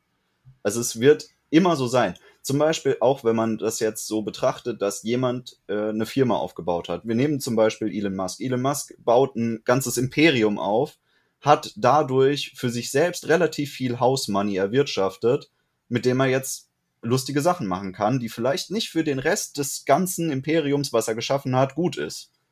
Er kann sich zum Beispiel einfach entschließen, äh, meme-mäßig irgendwelche Flammenwerfer zu produzieren oder Twitter zu kaufen und es in X umzubenennen. Einfach nur, weil er House Money hat, mit dem er machen kann, was er will. Und genauso war das, also er macht das nicht zum Profit seiner ganzen Angestellten und seiner Firmen, sondern einfach, weil er da Bock drauf hat. Oder gut, ist jetzt vielleicht nicht das beste Beispiel, was ich gewählt habe, aber das hat die Kirche gemacht, das haben sämtliche Aristokraten und sonstigen legitimierten Herrscher gemacht und das hat jede Demokratie ever gemacht. Also die haben alle irgendwelche Projekte durchgesetzt, die aus irgendwelchen Privatinteressen hervorgegangen sind. Und nur durch dieses Einsetzen von House Money haben wir zum Beispiel sowas wie Bibliotheken. Durch sowas haben wir gigantische Gebäude geschaffen, die sonst nie entstanden werden. Einfach irgendwelche Repräsentanzprunkbauten, die eigentlich gar keinen erweiterten Wert darstellen, die sich auch sonst keiner hätte so bauen lassen. Aber wir alle schätzen das wert, dass es erschaffen wurde. Und das ist so ein Wert, der irgendwie nur so in, in Hindsight dann entsteht wenn man schon nicht mehr betroffen ist durch diese Verschwendung von Mitteln. Wenn man nicht mehr betroffen ist, kann man sagen, geil, super, dass das jetzt da ist. Aber wenn es direkt geschaffen werden sollen würde, würde man sagen, so, ha, ja, ich würde da jetzt nicht unbedingt mein Geld ausgeben für. Und da muss man sich dann selber überlegen, sind, sind wir jetzt stolz auf dieses historische Erbe, was wir heute bewundern, oder würden wir sagen, ja, es wäre irgendwie besser, da hätte jeder mit seinem Geldbeutel selber für abgestimmt und wir hätten dann dafür das nicht jetzt, also dieses Erbe, was wir haben. Und ich denke aus meiner Sicht, ich würde mich dafür entscheiden, dass wir das haben und würde das deswegen auch legitimieren, dass es weiter so ist, dass irgendjemand für sich das Potenzial hat, genau solche Investitionen zu machen. Zwei Sachen. Elon Musk, wie gesagt, vielleicht nicht das beste Beispiel, weil im Prinzip hat er das Geld selbst erwirtschaftet. Man kann halten von ihm, was er möchte und so. Ähm, was ich meinte, ist, dass im Prinzip der Staat mich als, wie gesagt, ich überspitze das alles, äh, mich zwingen kann, einfach mein Geld dafür aufzugeben durch einfach Steuern. Und wenn ich das nicht mache, komme ich in den Knast. Und ich möchte auch gar nicht sagen, dass wir überhaupt keine, keine Staatsausgaben brauchen. Staatsausgaben sind sehr, sehr wichtig. Wir haben sehr, sehr viele Güter, die vielleicht sonst, wie du schon gesagt hast, nicht äh, bereitgestellt werden. Ähm, du musst jetzt halt gar nicht bei irgendwelchen Monumenten anfangen. Du kannst sowas sagen wie innere und äußere Sicherheit. Ja, das sind die Klassiker. Viel, häufig Infrastruktur, ähm, die, die Durchsetzung von, von Gerichten, ja, dass es überhaupt sowas gibt, dass äh, Privatindividuen untereinander Verträge abschließen können und dass dann irgendeine Institution habt, die diese äh, Verträge enforciert, falls dann irgendwas passiert. Ne? All diese Sachen sind sehr, sehr wichtig und ich halte auch äh, es für extrem wichtig, dass ein Staat sowas bereitstellt und dass die Mittel für sowas ähm, von, von den Bürgern kommen. Aber ich meine, es würde doch niemanden irgendwie aufhalten. Elon Musk könnte doch jetzt auch sagen, ich ich baue das Taj Mahal oder sowas. Keine Ahnung. Könnt ihr ja mal machen. Geld dafür hat er bestimmt. Ähm, wenn er damit jetzt nicht irgendwelche komischen Social Media Kanäle kaufen möchte. So, also ich häufig waren das ja auch einfach, es ist, für mich geht es darum, woher kommt das Geld und für was wird es verwendet. Und meiner Meinung nach passieren halt einfach sehr, sehr viele Sachen, bei denen ich denke, wenn eine Privat, ein Individuum oder eine Firma, die einfach privat ist, gesagt hätte, ich möchte das jetzt halt irgendwie ins Leben rufen, zum Beispiel irgendwie einen Prunkbau oder sowas, um einfach mich zu ehren, weil ich so ein krasser Dude bin, dann würde da nicht so viel Verschwendung passieren, wie wenn es, wenn ich mir das heute ansehe. Also wenn ich irgendwelche ein Freund von mir hat mal im Public Consulting gearbeitet, die Geschichten, die ich davon gehört habe, absolut Horror. Und deswegen denke ich mir, ja, wie gesagt, man muss das sehr, sehr differenziert sehen. Es gibt gewisse Sachen und ich, ist mir klar, es ist, sobald ich nicht sage, es ist entweder schwarz oder weiß, sondern es ist grau, dann kann man, kann man diskutieren, was sollte denn jetzt alles der Staat übernehmen an Funktionen und Ausgaben und so weiter. Deswegen, äh, es gibt keine Lösung, keine einzig eindeutige Lösung. Es gibt nur Trade-offs. Und das ist hier deutlicher als nirgendwo anders. Aber meiner Meinung nach ist es, sollte man halt schauen, dass man das auf gewisse Sachen minimiert und das vielleicht auch irgendwie verfassungsmäßig ähm, festhält, dass es da nicht super viel Spielraum gibt. Wir brauchen da ja auch nicht äh, irgendwie verfassungsrechtlich enforciert einen Nachtwächterstaat. Aber was eben das generelle Credo sein sollte, ist zu wissen, dass es a priori immer sinnvoller ist, wenn man erstmal weniger Geld zentralisiert und als Bundesmittel zur Verfügung stellt, als mehr. Also wenn wir wissen, dass die Staatsquote bei 53 Prozent liegt, dann wissen wir auch, dass es zu viel ist. So, die Organisation der Gesellschaft kann nicht den übermäßigen Teil des gesellschaftlichen Budgets kosten. Das, das kann nicht stimmen. Also die Rechnung geht nicht auf. Und das sind halt Dinge, die, die müssen wir langfristig angehen, weil das sorgt dann dafür, dass unsere Ineffizienzen im Land einfach zunehmen. Und holla die Waldfee, wie schnell ein reiches Land wie Deutschland dann auch kollabieren könnte, wenn solche Dinge falsch gehen. Weil wir haben heutzutage eine extrem internationale Weltgemeinschaft und wir sind alle hochmobil. Und wenn da mal zwei, drei Jahre hintereinander richtig viel Scheiße passiert, dann ändert sich das öffentliche Bild schnell und dann sind die jungen Leute auf einmal weg und dann ist das Land am Arsch.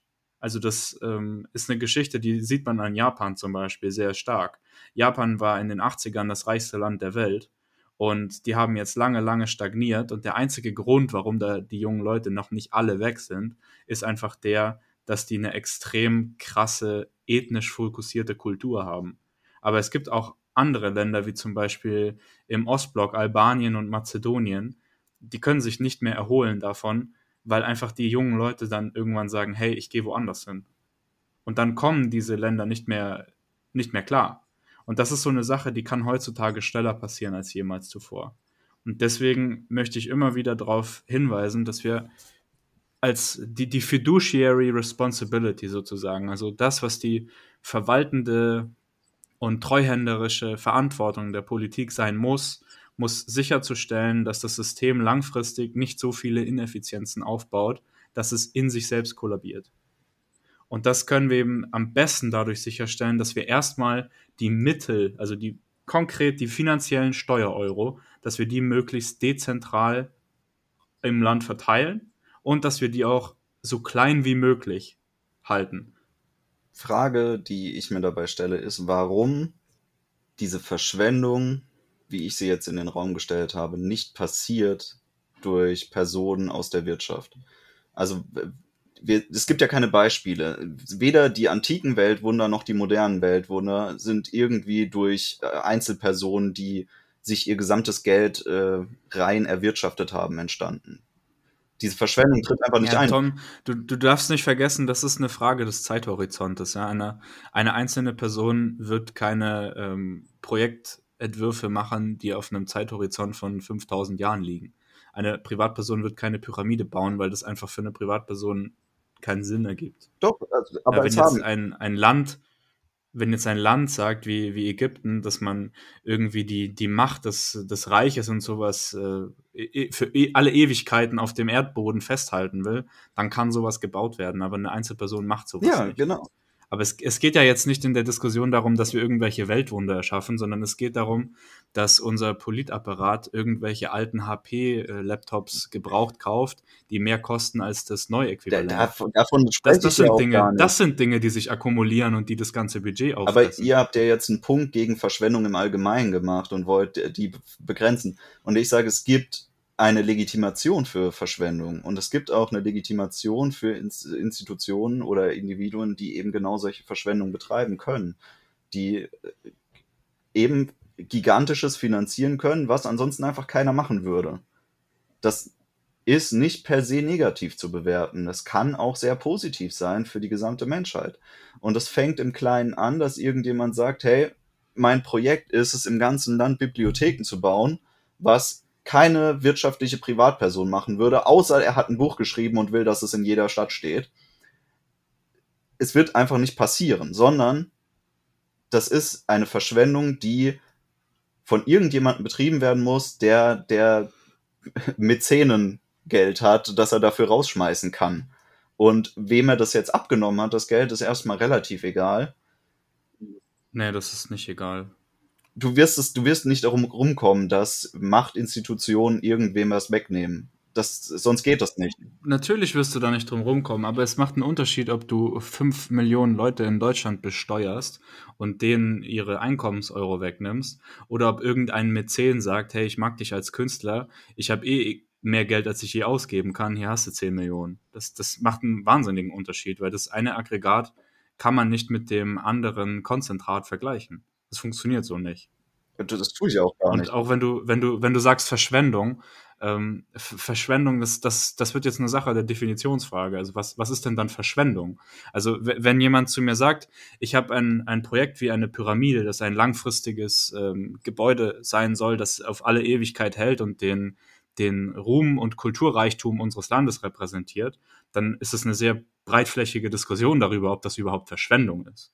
Es geht jetzt bei mir in meinem Argument in allererster Linie darum, dass eben Prozesse ineffizient werden und dadurch wird Geld verschwendet.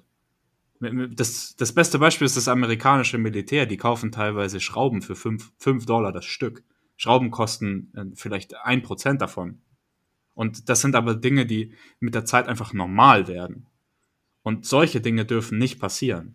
Was, ich habe ich hab zwei, zwei Sachen. Auf, auf jeden Fall, du hast irgendwie dieses, dieses Effizienz, diesen Effizienzgedanken, wo du sagst, die Durchführung von dem passiert einfach irgendwie nicht auf wirtschaftlichen Grundsätzen. Und ich glaube, da, da sind wir alle d'accord. Ähm, aber auch zum Beispiel sowas, wie du sagst, ist zum Beispiel das jetzt eine Verschwendung, dass wir Büchereien in tausend Orten in Deutschland haben man könnte definitiv das Argument machen, dass es eine Investition in deutsches Humankapital ist. Ähm, dass äh, jeder den Zugang zur Bildung hat, den, den er haben möchte, damit man eine, eine ähm, Gesellschaft hat und eine Arbeitskraft in der Gesellschaft, die den Herausforderungen einer digitalen, äh, eines digitalen Zeitalters gewachsen ist. Das sehe ich schon. Ähm, aber zum Beispiel für irgendwelche großen Nationalbauten, sowas, also ich weiß nicht, ich kann mir bestimmt vorstellen, dass es damals viele Leute gesagt haben, Digga, nee, Digga, ich brauche irgendwie deine, deine Steinklotzpyramide hier nicht. Und ähm, wieso soll ich jetzt halt hier irgendwie meinen Ochsen abgeben, den ich dafür eigentlich brauche, um meine Familie zu ernähren, nur damit du irgendwelche komischen Steine durch die Gegend karren kannst, finde ich irgendwie gar nicht so cool von dir. Es ist so eine Frage, die, die, die mich mir stellt. Und tatsächlich, es gibt auch Privatpersonen, die sagen von sich aus, hey, ich nehme jetzt halt mein Geld und versuche damit jetzt Büchereien zu bauen oder ähm, und versuche jetzt halt, oder versuche irgendwie Schulen auszustatten mit irgendwelchen Lehrmitteln, Büchern, hast du nicht gesehen. Ich glaube, das gibt schon. Ähm, ich kann mir jetzt auch vorstellen, dass das gar nicht so, so selten ist. Und gut, ich meine, das jetzt irgendwie in meinem Kopf ergibt es irgendwie Sinn, aber ich kann mir natürlich auch vorstellen, dass es nicht so sein muss. Wenn ich zum Beispiel sage, ich habe irgendwie eine viel dezentralere Regierung und Lokalität spielt eine viel größere Rolle und wenn ich dann halt irgendwie meiner Schule was stifte oder meinem lokalen Ort was stifte, weil ich halt irgendwie super reich bin oder weil ich halt irgendwie notwendigen Mittel habe oder weil ich einfach sage, es ist mir wichtig, dass ich dann halt auch lokal einfach die Anerkennung dafür bekomme und dann sehe, hey, guck mal, das ist der, der irgendwie zum Beispiel jetzt den Ausbau des lokalen Badesees zu 30 Prozent finanziert hat, damit wir da jetzt halt irgendwie, keine Ahnung, den tieferen See haben. Ich habe keine Ahnung, irgendwie sowas. Ich kann mir schon vorstellen, dass das in einer, in einer Gesellschaft, die vielleicht nicht so anonym ist, definitiv umsetzbar ist. Dagegen habe ich auch gar nicht äh, argumentiert. Es war auch einfach nur ein runtergebrochenes Beispiel, äh, dass Verschwendung eben auch förderlich sein kann und nicht nur die Dekadence repräsentiert. Also wenn wir überall nur Monumente hinbauen, dann sehe ich das auch so, dass es irgendwie so eine Art Vanitas, die wir umsetzen wollen oder die Einzelpersonen umsetzen wollen. Es kann eben auch diese, diesen positiven Trade-off haben, dass Projekte finanziert werden, eben aus solchen Mitteln, weil sie einfach da sind. Das Problem ist, du musst auch immer in Opportunitätskosten denken. Was hätten diese Mittel sonst bewirken können?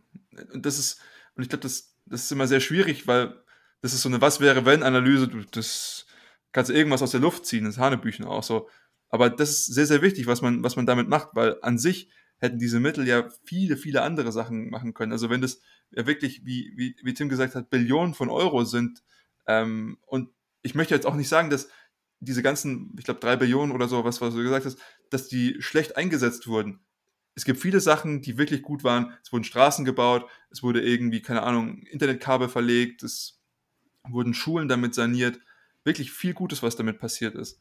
Ähm, es geht aber einfach die Frage, was hätte mit vielen von dem anderen, ähm, wenn wir zum Beispiel irgendwelche, vielleicht, also ich sehe halt das moderne Äquivalent von irgendeiner Pyramide ist halt sowas wie Stuttgart 21.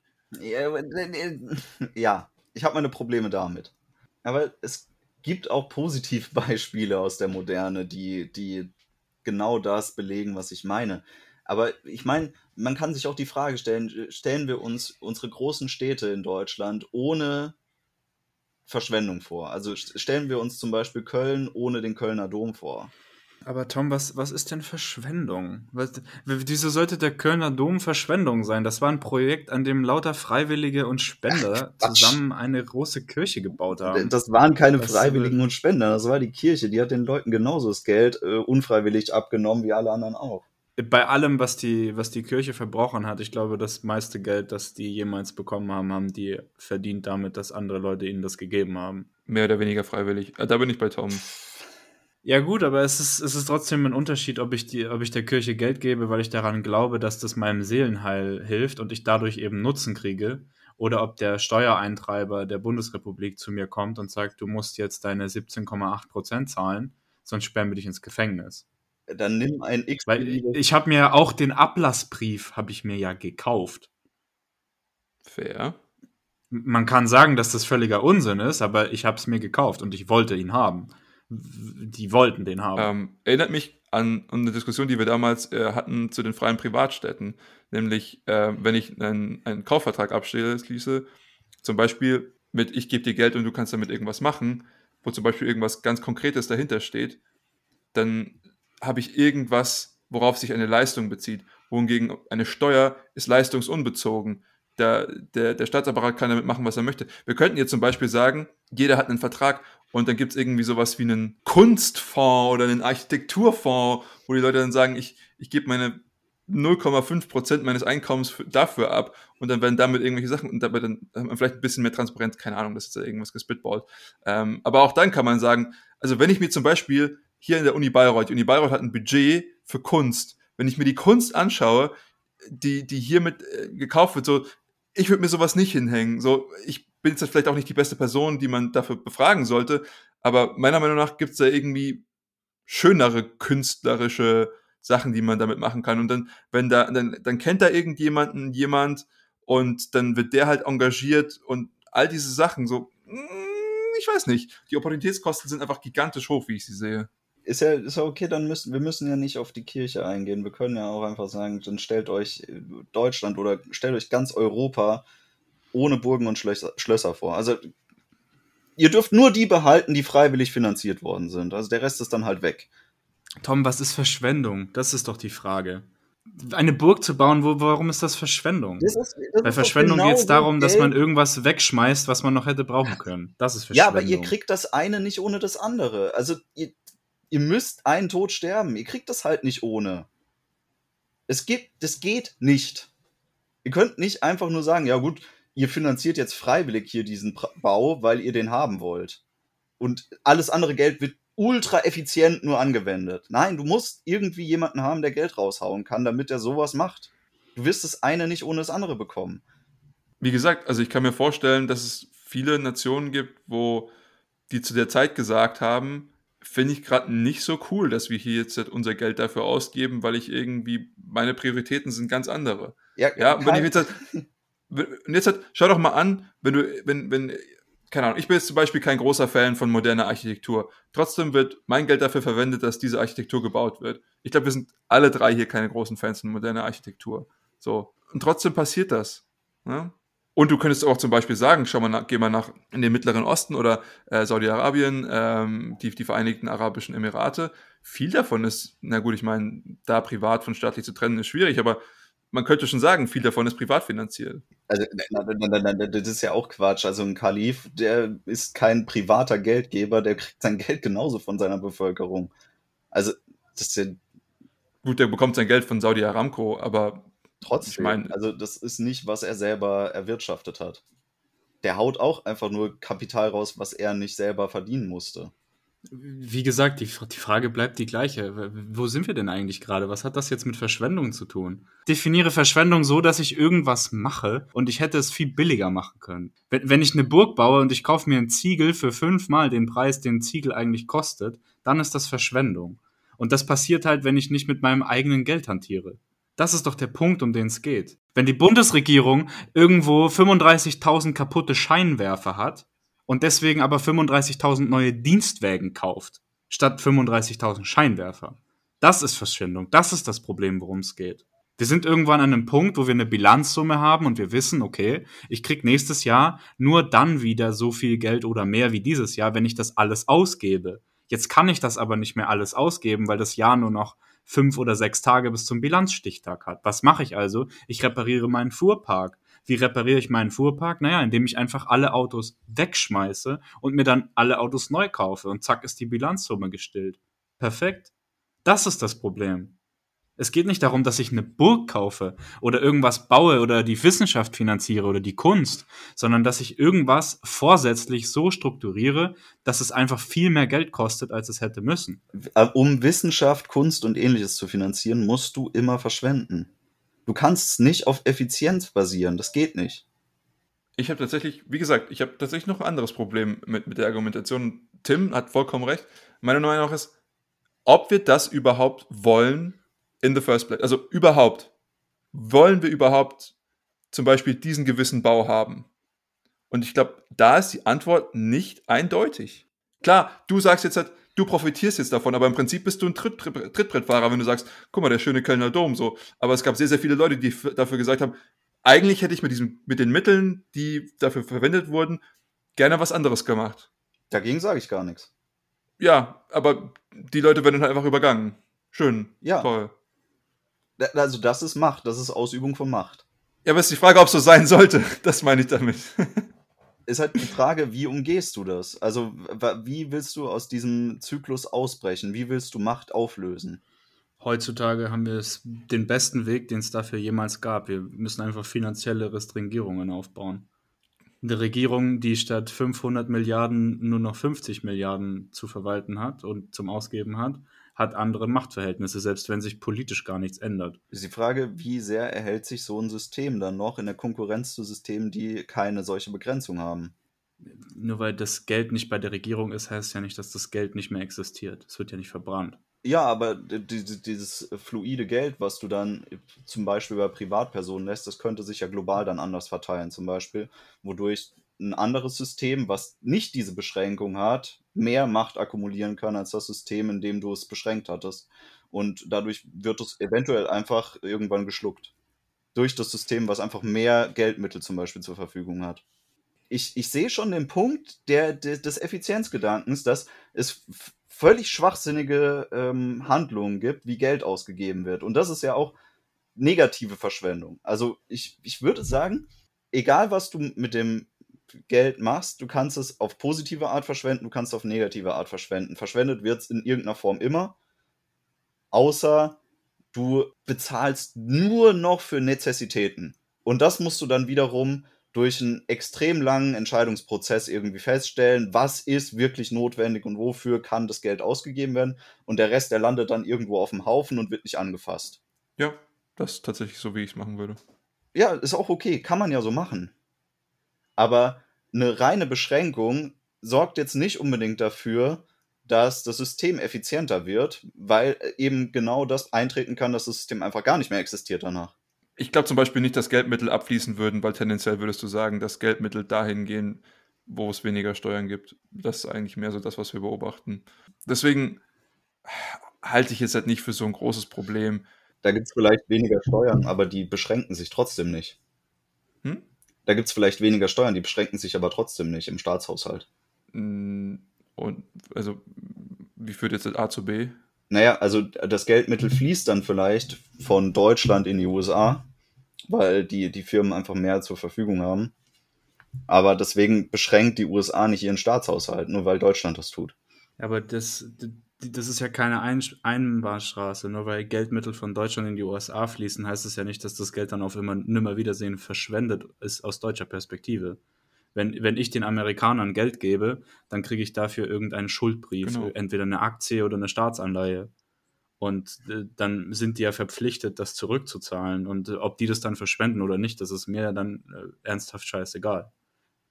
Es geht ja darum, dass wir die Gelder, die in Deutschland der Bevölkerung abgenommen werden und in vielen Bereichen auch völlig zu rechter Weise, wir brauchen Steuern und die sind auch wichtig. Aber es geht darum, dass dieses Geld umverteilt wird und dann einfach auf einem Haufen landet, der dann abgefackelt wird, damit man am Ende nicht sagen kann, hm, eigentlich hätten wir das gar nicht gebraucht. Das ist das Problem. Ja, die Kritik greife ich auch gar nicht an. Ich würde trotzdem dabei bleiben, dass eine reine Beschränkung nicht der Lösungsweg ist. Ich habe das Problem, welches du aufziehst, mit, dass dann ab läuft in irgendwelche anderen Länder und dass man dann geschluckt wird als Land, halte ich jetzt für nicht so groß. Ich meine, wie gesagt, zum Beispiel glaube ich, dass innere und äußere Sicherheit ein sehr, sehr wichtiger Punkt ist, den man finanzieren sollte. Ähm, das ist für mich eine Notwendigkeit, die vielen Leuten klar ist, wo man auch recht wenig diskutieren würde. Ähm, klar würde man über die Größe des Etats für Verteidigung diskutieren, aber ähm, ich glaube, das Problem, welches du versuchst aufzuziehen, ist, ist keines, welches so groß ist. Ähm, und ich bin auch wirklich, ich, ich werde äh, den, den, den, den Punkt immer wieder versuchen zu machen. Es sind halt die Opportunitätskosten, die für mich zählen. Was hätte ich mit diesem Geld sonst machen können? Und das ist halt schwierig, weil du kannst es nicht, du, du hast diese Eventualität, die nie eingetreten ist. Deswegen kannst du nicht darüber, es ist schwierig, Vergleiche einzutreten. Aber ich glaube, dass man halt eben trotzdem darin denken muss. Also allein um festzulegen, wie hoch jetzt zum Beispiel der Haushalt für die Verteidigung ist, reicht es ja schon, sich als Staat Gedanken darüber zu machen, wie ist mein Haushalt möglichst effizient einzusetzen. Und da, da bin ich auch völlig eurer Meinung, dass, dass du Geld nicht verbrennen solltest. Also du solltest nicht Ausgaben tätigen, nur weil Geld da ist, die gar keinen Sinn ergeben. Dann lässt man das Geld lieber liegen oder zahlt es eventuell auch einfach wieder aus. Also das ist ja was, was man sich auch offen halten könnte dass man sagt, dass Steuergelder, die nicht verwendet werden müssen, auch wieder zu gleichen Teilen an den Steuerzahler wieder ausgezahlt werden können. Also da, da erspart man sich den Schritt der Steuersenkung von vornherein, um den Haushalt irgendwie zu beschränken. Das ist ja auch was, was einer Regierung eine höhere Legitimität geben könnte. Also je mehr Geld eine Regierung quasi am Ende über hat, um sie dem Steuerzahler zurückzugeben, desto beliebter ist sie ja wohl auch bei demjenigen, der sie gewählt hat, weil er denkt so, ey geil, die haben so gut gewirtschaftet, ich habe einen riesen Bonus wieder rausbekommen. An Geld, was gar nicht angewendet werden musste. Wiederum Opportunitätskosten, was hättest du als Individuum mit diesem Geld überhaupt machen können vorher? Du hättest es auch anlegen können, meiner Meinung nach. Er kann es aber auch sogar. hinterher machen. Nee, nee, nee, das, das funktioniert nicht, die Zeit ist verstrichen. Aber wo, wo, wo ziehst du die Grenze? Also ab wann weißt du, wie viel Geld du genau brauchst für den Staatshaushalt und wann nicht? Wenn du ganz klar definierst, das ist, was wir brauchen und das ist das, worauf wir uns beschränken. Und das ist das, was wir als Gesellschaft durch den Staat finanziert haben wollen. Aber das kannst du ja, äh, kannst du vorher auch nicht wissen. Also eine Partei bei Regierungsantritt kann nicht wissen, wie viel sie denn in ihrer Legislaturperiode braucht. Ich meine jetzt nicht auf den Cent genau. Ich meine, die Sache, mir geht es wirklich darum, zu entscheiden darüber, welche Sachen wollen wir denn überhaupt über den Staat finanziert haben, dass der Staat diese, diese Anschaffung zum Beispiel macht, oder was wollen wir einfach durch Privatpersonen, dass die individuell für sich entscheiden können, ich möchte das oder ich möchte das nicht. Damit ich nicht in die Situation habe, dass ich irgendeine Interessensgemeinschaft habe, die sich subventionieren lässt von dem Rest der Bevölkerung. Das ist im Prinzip das ganz große Problem, was ich habe. Ähm, das Prinzip der Verschwendung äh, oder ich würde sagen Verschwendung, das Prinzip der Ineffizienz, welches Tim gerade, wie gesagt, immer noch äh, mit, mit großem Recht anspricht, ist für mich nicht sekundär, aber äh, ich, ich möchte den Punkt für mich halt irgendwie diskret nochmal gemacht haben. Das, das geht ja auch Hand in Hand mit dem, was du, was du sagst, Simon. Ich meine, die, die Ineffizienz eines Prozesses steigt immer, wenn der Druck, der hinter dem Prozess und der Erfüllung des Prozesses steht, abnimmt. Ja, wenn, wenn du zu mir sagst, ich ähm, soll einen Deutschaufsatz schreiben für meine Hausaufgabe und ich habe dafür fünf Tage Zeit, dann gehe ich da anders ran, als wenn du mir sagst, den brauchst du nächstes Jahr.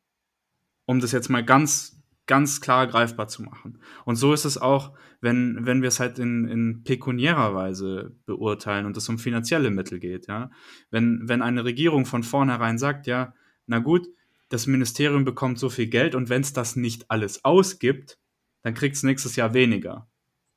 So, dann ist der Anreiz ja jetzt schon mal da, bei dem Ministerium dafür zu sorgen, dass da am Ende bei der Bilanzsumme niemals mehr als null steht. So, wenn ich jetzt ein Ministerium leite und ich kriege jedes Jahr immer mehr Geld, dann wird das zwangsweise dazu führen, dass die Ineffizienzen steigen. Weil ich muss es ja irgendwie wieder ausgeben und ich kann ja nicht jeden, es, ist, wird, es arbeiten noch nicht alle Leute beim Staat. Also das kann es noch nicht sein irgendwo muss das Geld ja hinfließen. Und was passiert dann? Dann kauft man halt Dinge, die man nicht hätte kaufen müssen um den gleichen Zweck zu erfüllen, den man erfüllen, erfüllen sollte. Und das ist dieses Beispiel mit dem Scheinwerfer und dem Auto. Weil das passiert in viel höherer Magnitude, als wir das vielleicht wahrnehmen würden. Dass einfach Dinge ge gemacht werden, die an der Stelle überhaupt keinen Sinn ergeben. Und sei es, sei es nur, dass man sagt, okay, die Glühbirne ist kaputt und anstatt die Glühbirne zu tauschen, kaufen wir halt jetzt einen neuen Scheinwerfer. Dass wir eben das Problem lösen mit dem hundertfachen Kapitaleinsatz, weil am Ende ist das Problem gelöst und das ist ja das, worum es ging. Und unsere Bilanzsumme ist halt auf Null. Perfekt. Ja, aber äh, ich meine, die Lösung ist ja trotzdem, also ich verstehe jetzt nicht, warum man Einsparungen nicht belohnen sollte. Also warum das keine Lösung sein sollte. Ja, eben genau das wäre eine gute Idee. Ja, aber das ist genau das, was ich gesagt habe. Ich glaube, das Problem ist halt, wenn du Einsparungen belohnst, ist die Frage, hast du dann irgendwie einen, einen Politiker oder irgendjemand, der, der eine Funktion aus, eine Politik oder eine, der das zum Beispiel durchführt, der dann dessen Bonus davon abhängt, wie viel gespart wird? Ich glaube, man hat einfach extremst viele ganz schwierige Anreize, wenn man das macht, wenn man eben die, die Macht über solche Mittel solchen Leuten zulässt. Deswegen würde ich sagen, lass die Macht einfach oder die, die Gewalt und die Mittel auch einfach bei der Privatperson, die kann am, im Endeffekt am besten dann entscheiden, was sie damit macht, ob sie das überhaupt möchte, mein Punkt, ähm, und wie das einzusetzen ist. Und die unterstellt dann nämlich auch nämlich den wirtschaftlichen Prinzipien der Knappheit und mussten halt eben damit haushalten deswegen, ich würde die Diskussion hier vielleicht ein bisschen kurz halten. Wir haben jetzt schon sehr viel darüber geredet, ist vielleicht nicht mehr ganz so im, im, im Sinne der, der Diskussion über die, die Demokratie. Ähm, und würde jetzt halt lieber, glaube ich, nochmal fragen, ob ihr noch irgendwie ein paar Punkte habt, die ihr gerne zu, zur Demokratie, Machbarkeit ähm, oder Ausgestaltung äh, oder wie, wie sollten wir das überhaupt machen in der Gesellschaft habt. Ähm, ansonsten können wir uns, glaube ich, da noch sehr, sehr stark drin verfahren in dieser ganzen äh, Fiskus-Diskussion. Also ich gebe dir recht, ähm, bevor wir das jetzt weitermachen, schauen wir uns die, die Demokratie am Allgemeinen an. Und ich, ich glaube, der, der wichtigste Ansatz der Demokratie ist halt auch, dass wir uns um die schwachen Mitglieder der Gesellschaft adäquat kümmern können.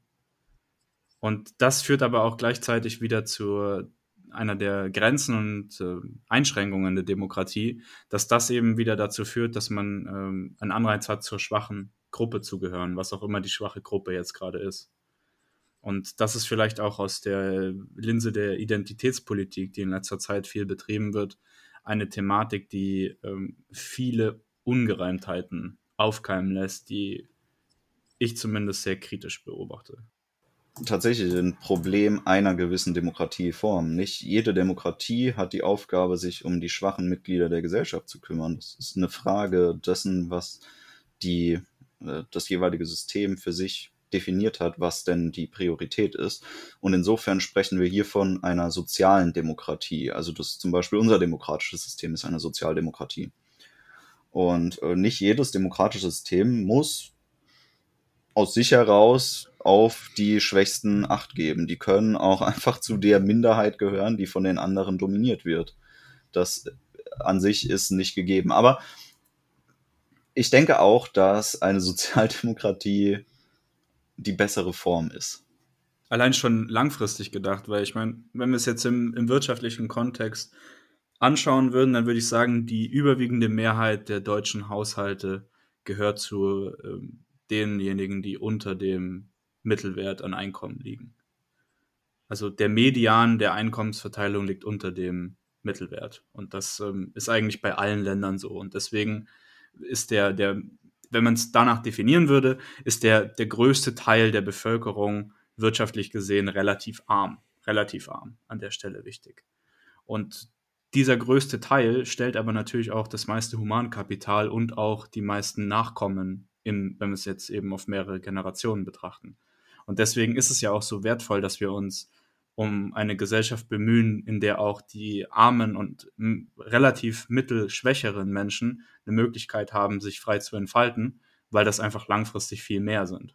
Ich gebe euch vollkommen recht. Mein, mein Argument ist dann halt immer, okay, ich habe dieses Problem, ich habe jetzt zum Beispiel sozial schwache Schichten, was mache ich jetzt damit? Und eine Lösung ist halt zu sagen, okay, ich, ich finanziere die und, und gebe denen irgendwas, Mittel, die sie brauchen und das ist definitiv muss das Teil des Lösungsansatzes sein. Was für mich häufig halt zu, zu, kurz kommt, ist halt die Frage, wieso sind die denn überhaupt sozial schwach? Und dann klar, dann gibt es irgendwie die, die, die Fälle, wo es zum Beispiel durch unvorhersehbare Lebensereignisse irgendwie dazu gekommen ist, was weiß ich, Verletzung, Krankheit, ähm, alles Mögliche kann da reinfallen. Da kann ich die Ursache nicht bekämpfen, aber ich glaube, der Großteil, und ich will jetzt euch hier sagen, nördlich von 80 Prozent, ähm, hat noch andere Ursachen, die vielleicht sich effizienter bekämpfen lassen, als wenn ich einfach nur Geld drauf haue. Sicherlich. Äh, es geht ja jetzt nicht darum, dass man, dass man per se Geld draufhaut, sondern dass man den grundsätzlichen Tonus eben wahr hält, dass es eine Sozialdemokratie ist. Und dass die Regierung als äh, ja, Machtmonopol in gewisser Weise, in vieler Weise Hinsicht, eine Verantwortung vor allem diesen Gruppen gegenüber trägt, weil die eben nicht in der Lage sind, sich vielleicht selbst perfekt über Wasser zu halten. Ja. Und das, wie gesagt, wie man das konkret macht, ob das jetzt äh, finanziell geregelt wird oder in anderer Weise, das ähm, muss natürlich für die jeweiligen Probleme beurteilt werden. Aber es wird in jeder Weise, wie man es bearbeitet, Geld kosten. Mhm.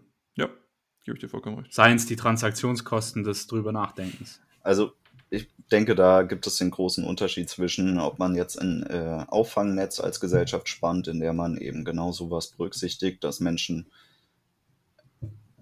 eben aufgefangen werden müssen, ja, oder ob man überall Matratzen auslegt, wo sich die Leute drauflegen können. Und das eine bietet eine Anreizstruktur, dass man sagt, hey, hier unten ist es schön gemütlich. Und dann werden einige sagen, hey, das reicht mir absolut aus, mehr brauche ich gar nicht, super, hier bleibe ich. Oder man sagt, hey, ich helfe dir wieder auf die Beine, dass du wieder klarkommst in deinem Leben. Und ich denke, das hat sich teilweise ein bisschen gewandelt vor allem auch, wenn man die, die Skalierung erhöht. Also wenn man sagt, dass das, was für den ähm, Bürger hier vielleicht ein, eine Netzstruktur darstellt, ist für andere schon Luxus. Und wenn das so ist, dass es für andere schon Luxus ist, dann hat man einen Anreiz geschaffen, dass die eben genau danach streben. Und das kann durchaus zum Problem werden und das muss man berücksichtigen. Also hier ist bestimmt eine gewisse Streitfrage, wie genau man dieses äh, Dilemma löst und wie man damit umgehen kann. Aber nichtsdestotrotz würde ich sagen, es ist aus humanistischer Sicht unumgänglich, dass wir Menschen diese Möglichkeit bieten als Gesellschaft.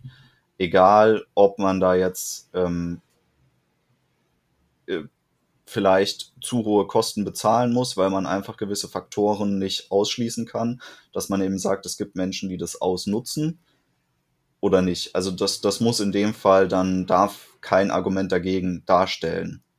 Ja, und die, die Ausnutzbarkeit des Systems hängt natürlich aber auch in maßgeblicher Weise damit zusammen, wie das System die konkrete Schwäche ausgleicht. Also ich meine, wenn, wenn du einem Menschen, der nicht die finanziellen Mittel hat, sich zu finanzieren, einen, einfach einen Geldbetrag auszahlst, den er für jede x-beliebige Art und Weise, wie er es für richtig hält, benutzen kann, hat dieser Mensch natürlich viel mehr Freiheit und unter den Annahmen, dass es jemand ist, der das für Luxus empfindet, weil er woanders herkommt, viel mehr Möglichkeit, diesen Luxus auszugeben, als wenn auch ein großer Teil dieser Sozialleistung eben in, in Sachleistungen konkret getätigt wird. Also das, das muss man schon auch berücksichtigen. Und natürlich will ich nicht, dass wir sagen, die sozial schwachen Deutschen kriegen jetzt einfach äh, 35 Pack Haferflocken und äh, 600 Liter Milch oder sowas und dann müssen sie davon leben, sondern es, es geht eben darum zu erkennen, dass man die, die Ausbeutbarkeit des Systems mit ein paar kleinen Schritten maßgeblich verringern kann. Und am Ende werden wir als, als reiches Deutschland immer in irgendeiner Weise von irgendwem ausgenutzt. Aber die Frage ist halt die, können wir das nicht durch einfache Strukturen so weit nach unten regulieren, dass das im Endeffekt irrelevant wird. Und da bin ich mir 100% sicher, dass wir das können. Und man kann auch einen in Deutschland lebenden Menschen, der arbeitslos ist und vielleicht auch nie wieder arbeiten werden kann, mit einer gewissen prozentualen äh, Sachleistungsverfügung auf ein absolut menschenwürdiges Leben heben. Also nur weil nicht 100% der Sozialleistungen Geld ausbezahlt werden, heißt es nicht, dass dieser Mensch automatisch äh, in die Würdelosigkeit absinkt. Also das, äh, das, das Argument würde ich nicht zählen lassen. Ich meine, da bin ich jetzt zu wenig drin, um mich da auszukennen, aber ich meine, dass es tatsächlich auch so geregelt ist, dass gewisse Sozialleistungen anwendungsgebunden sind. Also dass man zum Beispiel gewisse Gelder zur Verfügung hat vom Staat, die dann nur für Lebensmittel ausgegeben werden können und gar nicht anders angewendet werden können.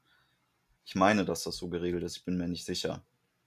Ich glaube auch, dass die Diskussion geht ein bisschen fernab vom, von dem, was eine Demokratie äh, eigentlich ist und was ihre Grenzen sind. Ähm, deswegen würde ich euch fragen, ob ihr noch irgendwelche abschließenden Worte zu dieser ganzen Diskussion habt, die vielleicht das Ganze ein bisschen umringen, umfassen. Im Rahmen dessen, was wir in unserer Aufklärungsepisode auch schon angesprochen haben, würde ich sagen, erinnert euch an die, an die Worte von Kant, wo er gesagt hat, dass es ist immer wichtig, dass man das System, in dem man lebt, hinterfragt, aber gleichzeitig auch eben die Rollen adäquat erfüllt, die man zu erfüllen hat. Und das ist an, in dem Bereich, in dem wir jetzt gerade diskutieren, glaube ich, essentiell, dass wir uns bewusst machen, dass die Demokratie eben das System ist, was hier momentan vorherrscht dass wir uns dem unterworfen haben und unterwerfen werden, solange wir hier sind, dass wir das erstmal akzeptieren und dass wir dann aber trotzdem in einen äh, aufrichtigen und auch äh, respektvollen Diskurs darüber uns begegnen können, wie wir eben manche Dinge verändern würden. Und wenn das äh, die, die Diskussionskultur wird, die im Wesentlichen vorherrscht in dem Land, dann ähm, hätten, wir schon, hätten wir schon alles gewonnen. Ich würde sagen wollen, dass die Demokratie als Gesellschaftssystem gerade der Stand der aktuellen Kunstform des Gesellschaftssystems darstellt und dass wir ihr die größte Ehrerbietung dadurch erweisen, dass wir sie legitimieren, indem wir versuchen, sie zu überwinden durch etwas, was über ihr steht. Oha, das klingt nach einer Lebensaufgabe. Ja, ich hätte tatsächlich nicht mehr so viel hinzuzufügen, äh, außer dass wir natürlich zumindest ähm, teilweise sagen, dass Demokratie keine schlechte Sache ist. Ähm, aber wir haben auch aufgezeigt, dass es eben unterschiedliche Ausprägungen gibt und dass man auch differenziert darüber nachdenken kann. Und nur wenn man sagt, nun gut, ich finde Demokratie, so wie sie aktuell gelebt wird, ähm, nicht optimal, heißt das nicht, dass man gleich irgendwie der Staatsfeind Nummer eins ist. Ja, wir hoffen, die äh, Diskussion war für euch ein bisschen anregend. Ähm, heute mal ein bisschen was anderes, ein bisschen kontroverser unterwegs gewesen. Ähm, nichtsdestotrotz hoffen wir, ihr habt ein bisschen was mitgenommen, ähm, viele Denkansätze, ähm, vielleicht Sachen, über die man so ein bisschen ähm, sinnieren muss und gucken kann, okay, kann ich das für mich irgendwie verwenden? Falls ihr irgendjemanden kennt, der sich auch ungefähr eineinhalb Stunden lang äh, Ramblings zur Demokratie anhören möchte, gerne weiterleiten. Wir freuen uns. Äh, wir würden gerne haben, dass der Podcast hier noch ein bisschen wachsen, wachsen würde und dementsprechend gerne weiterleiten und teilen. In diesem Sinne, macht's gut, bis zum nächsten Mal.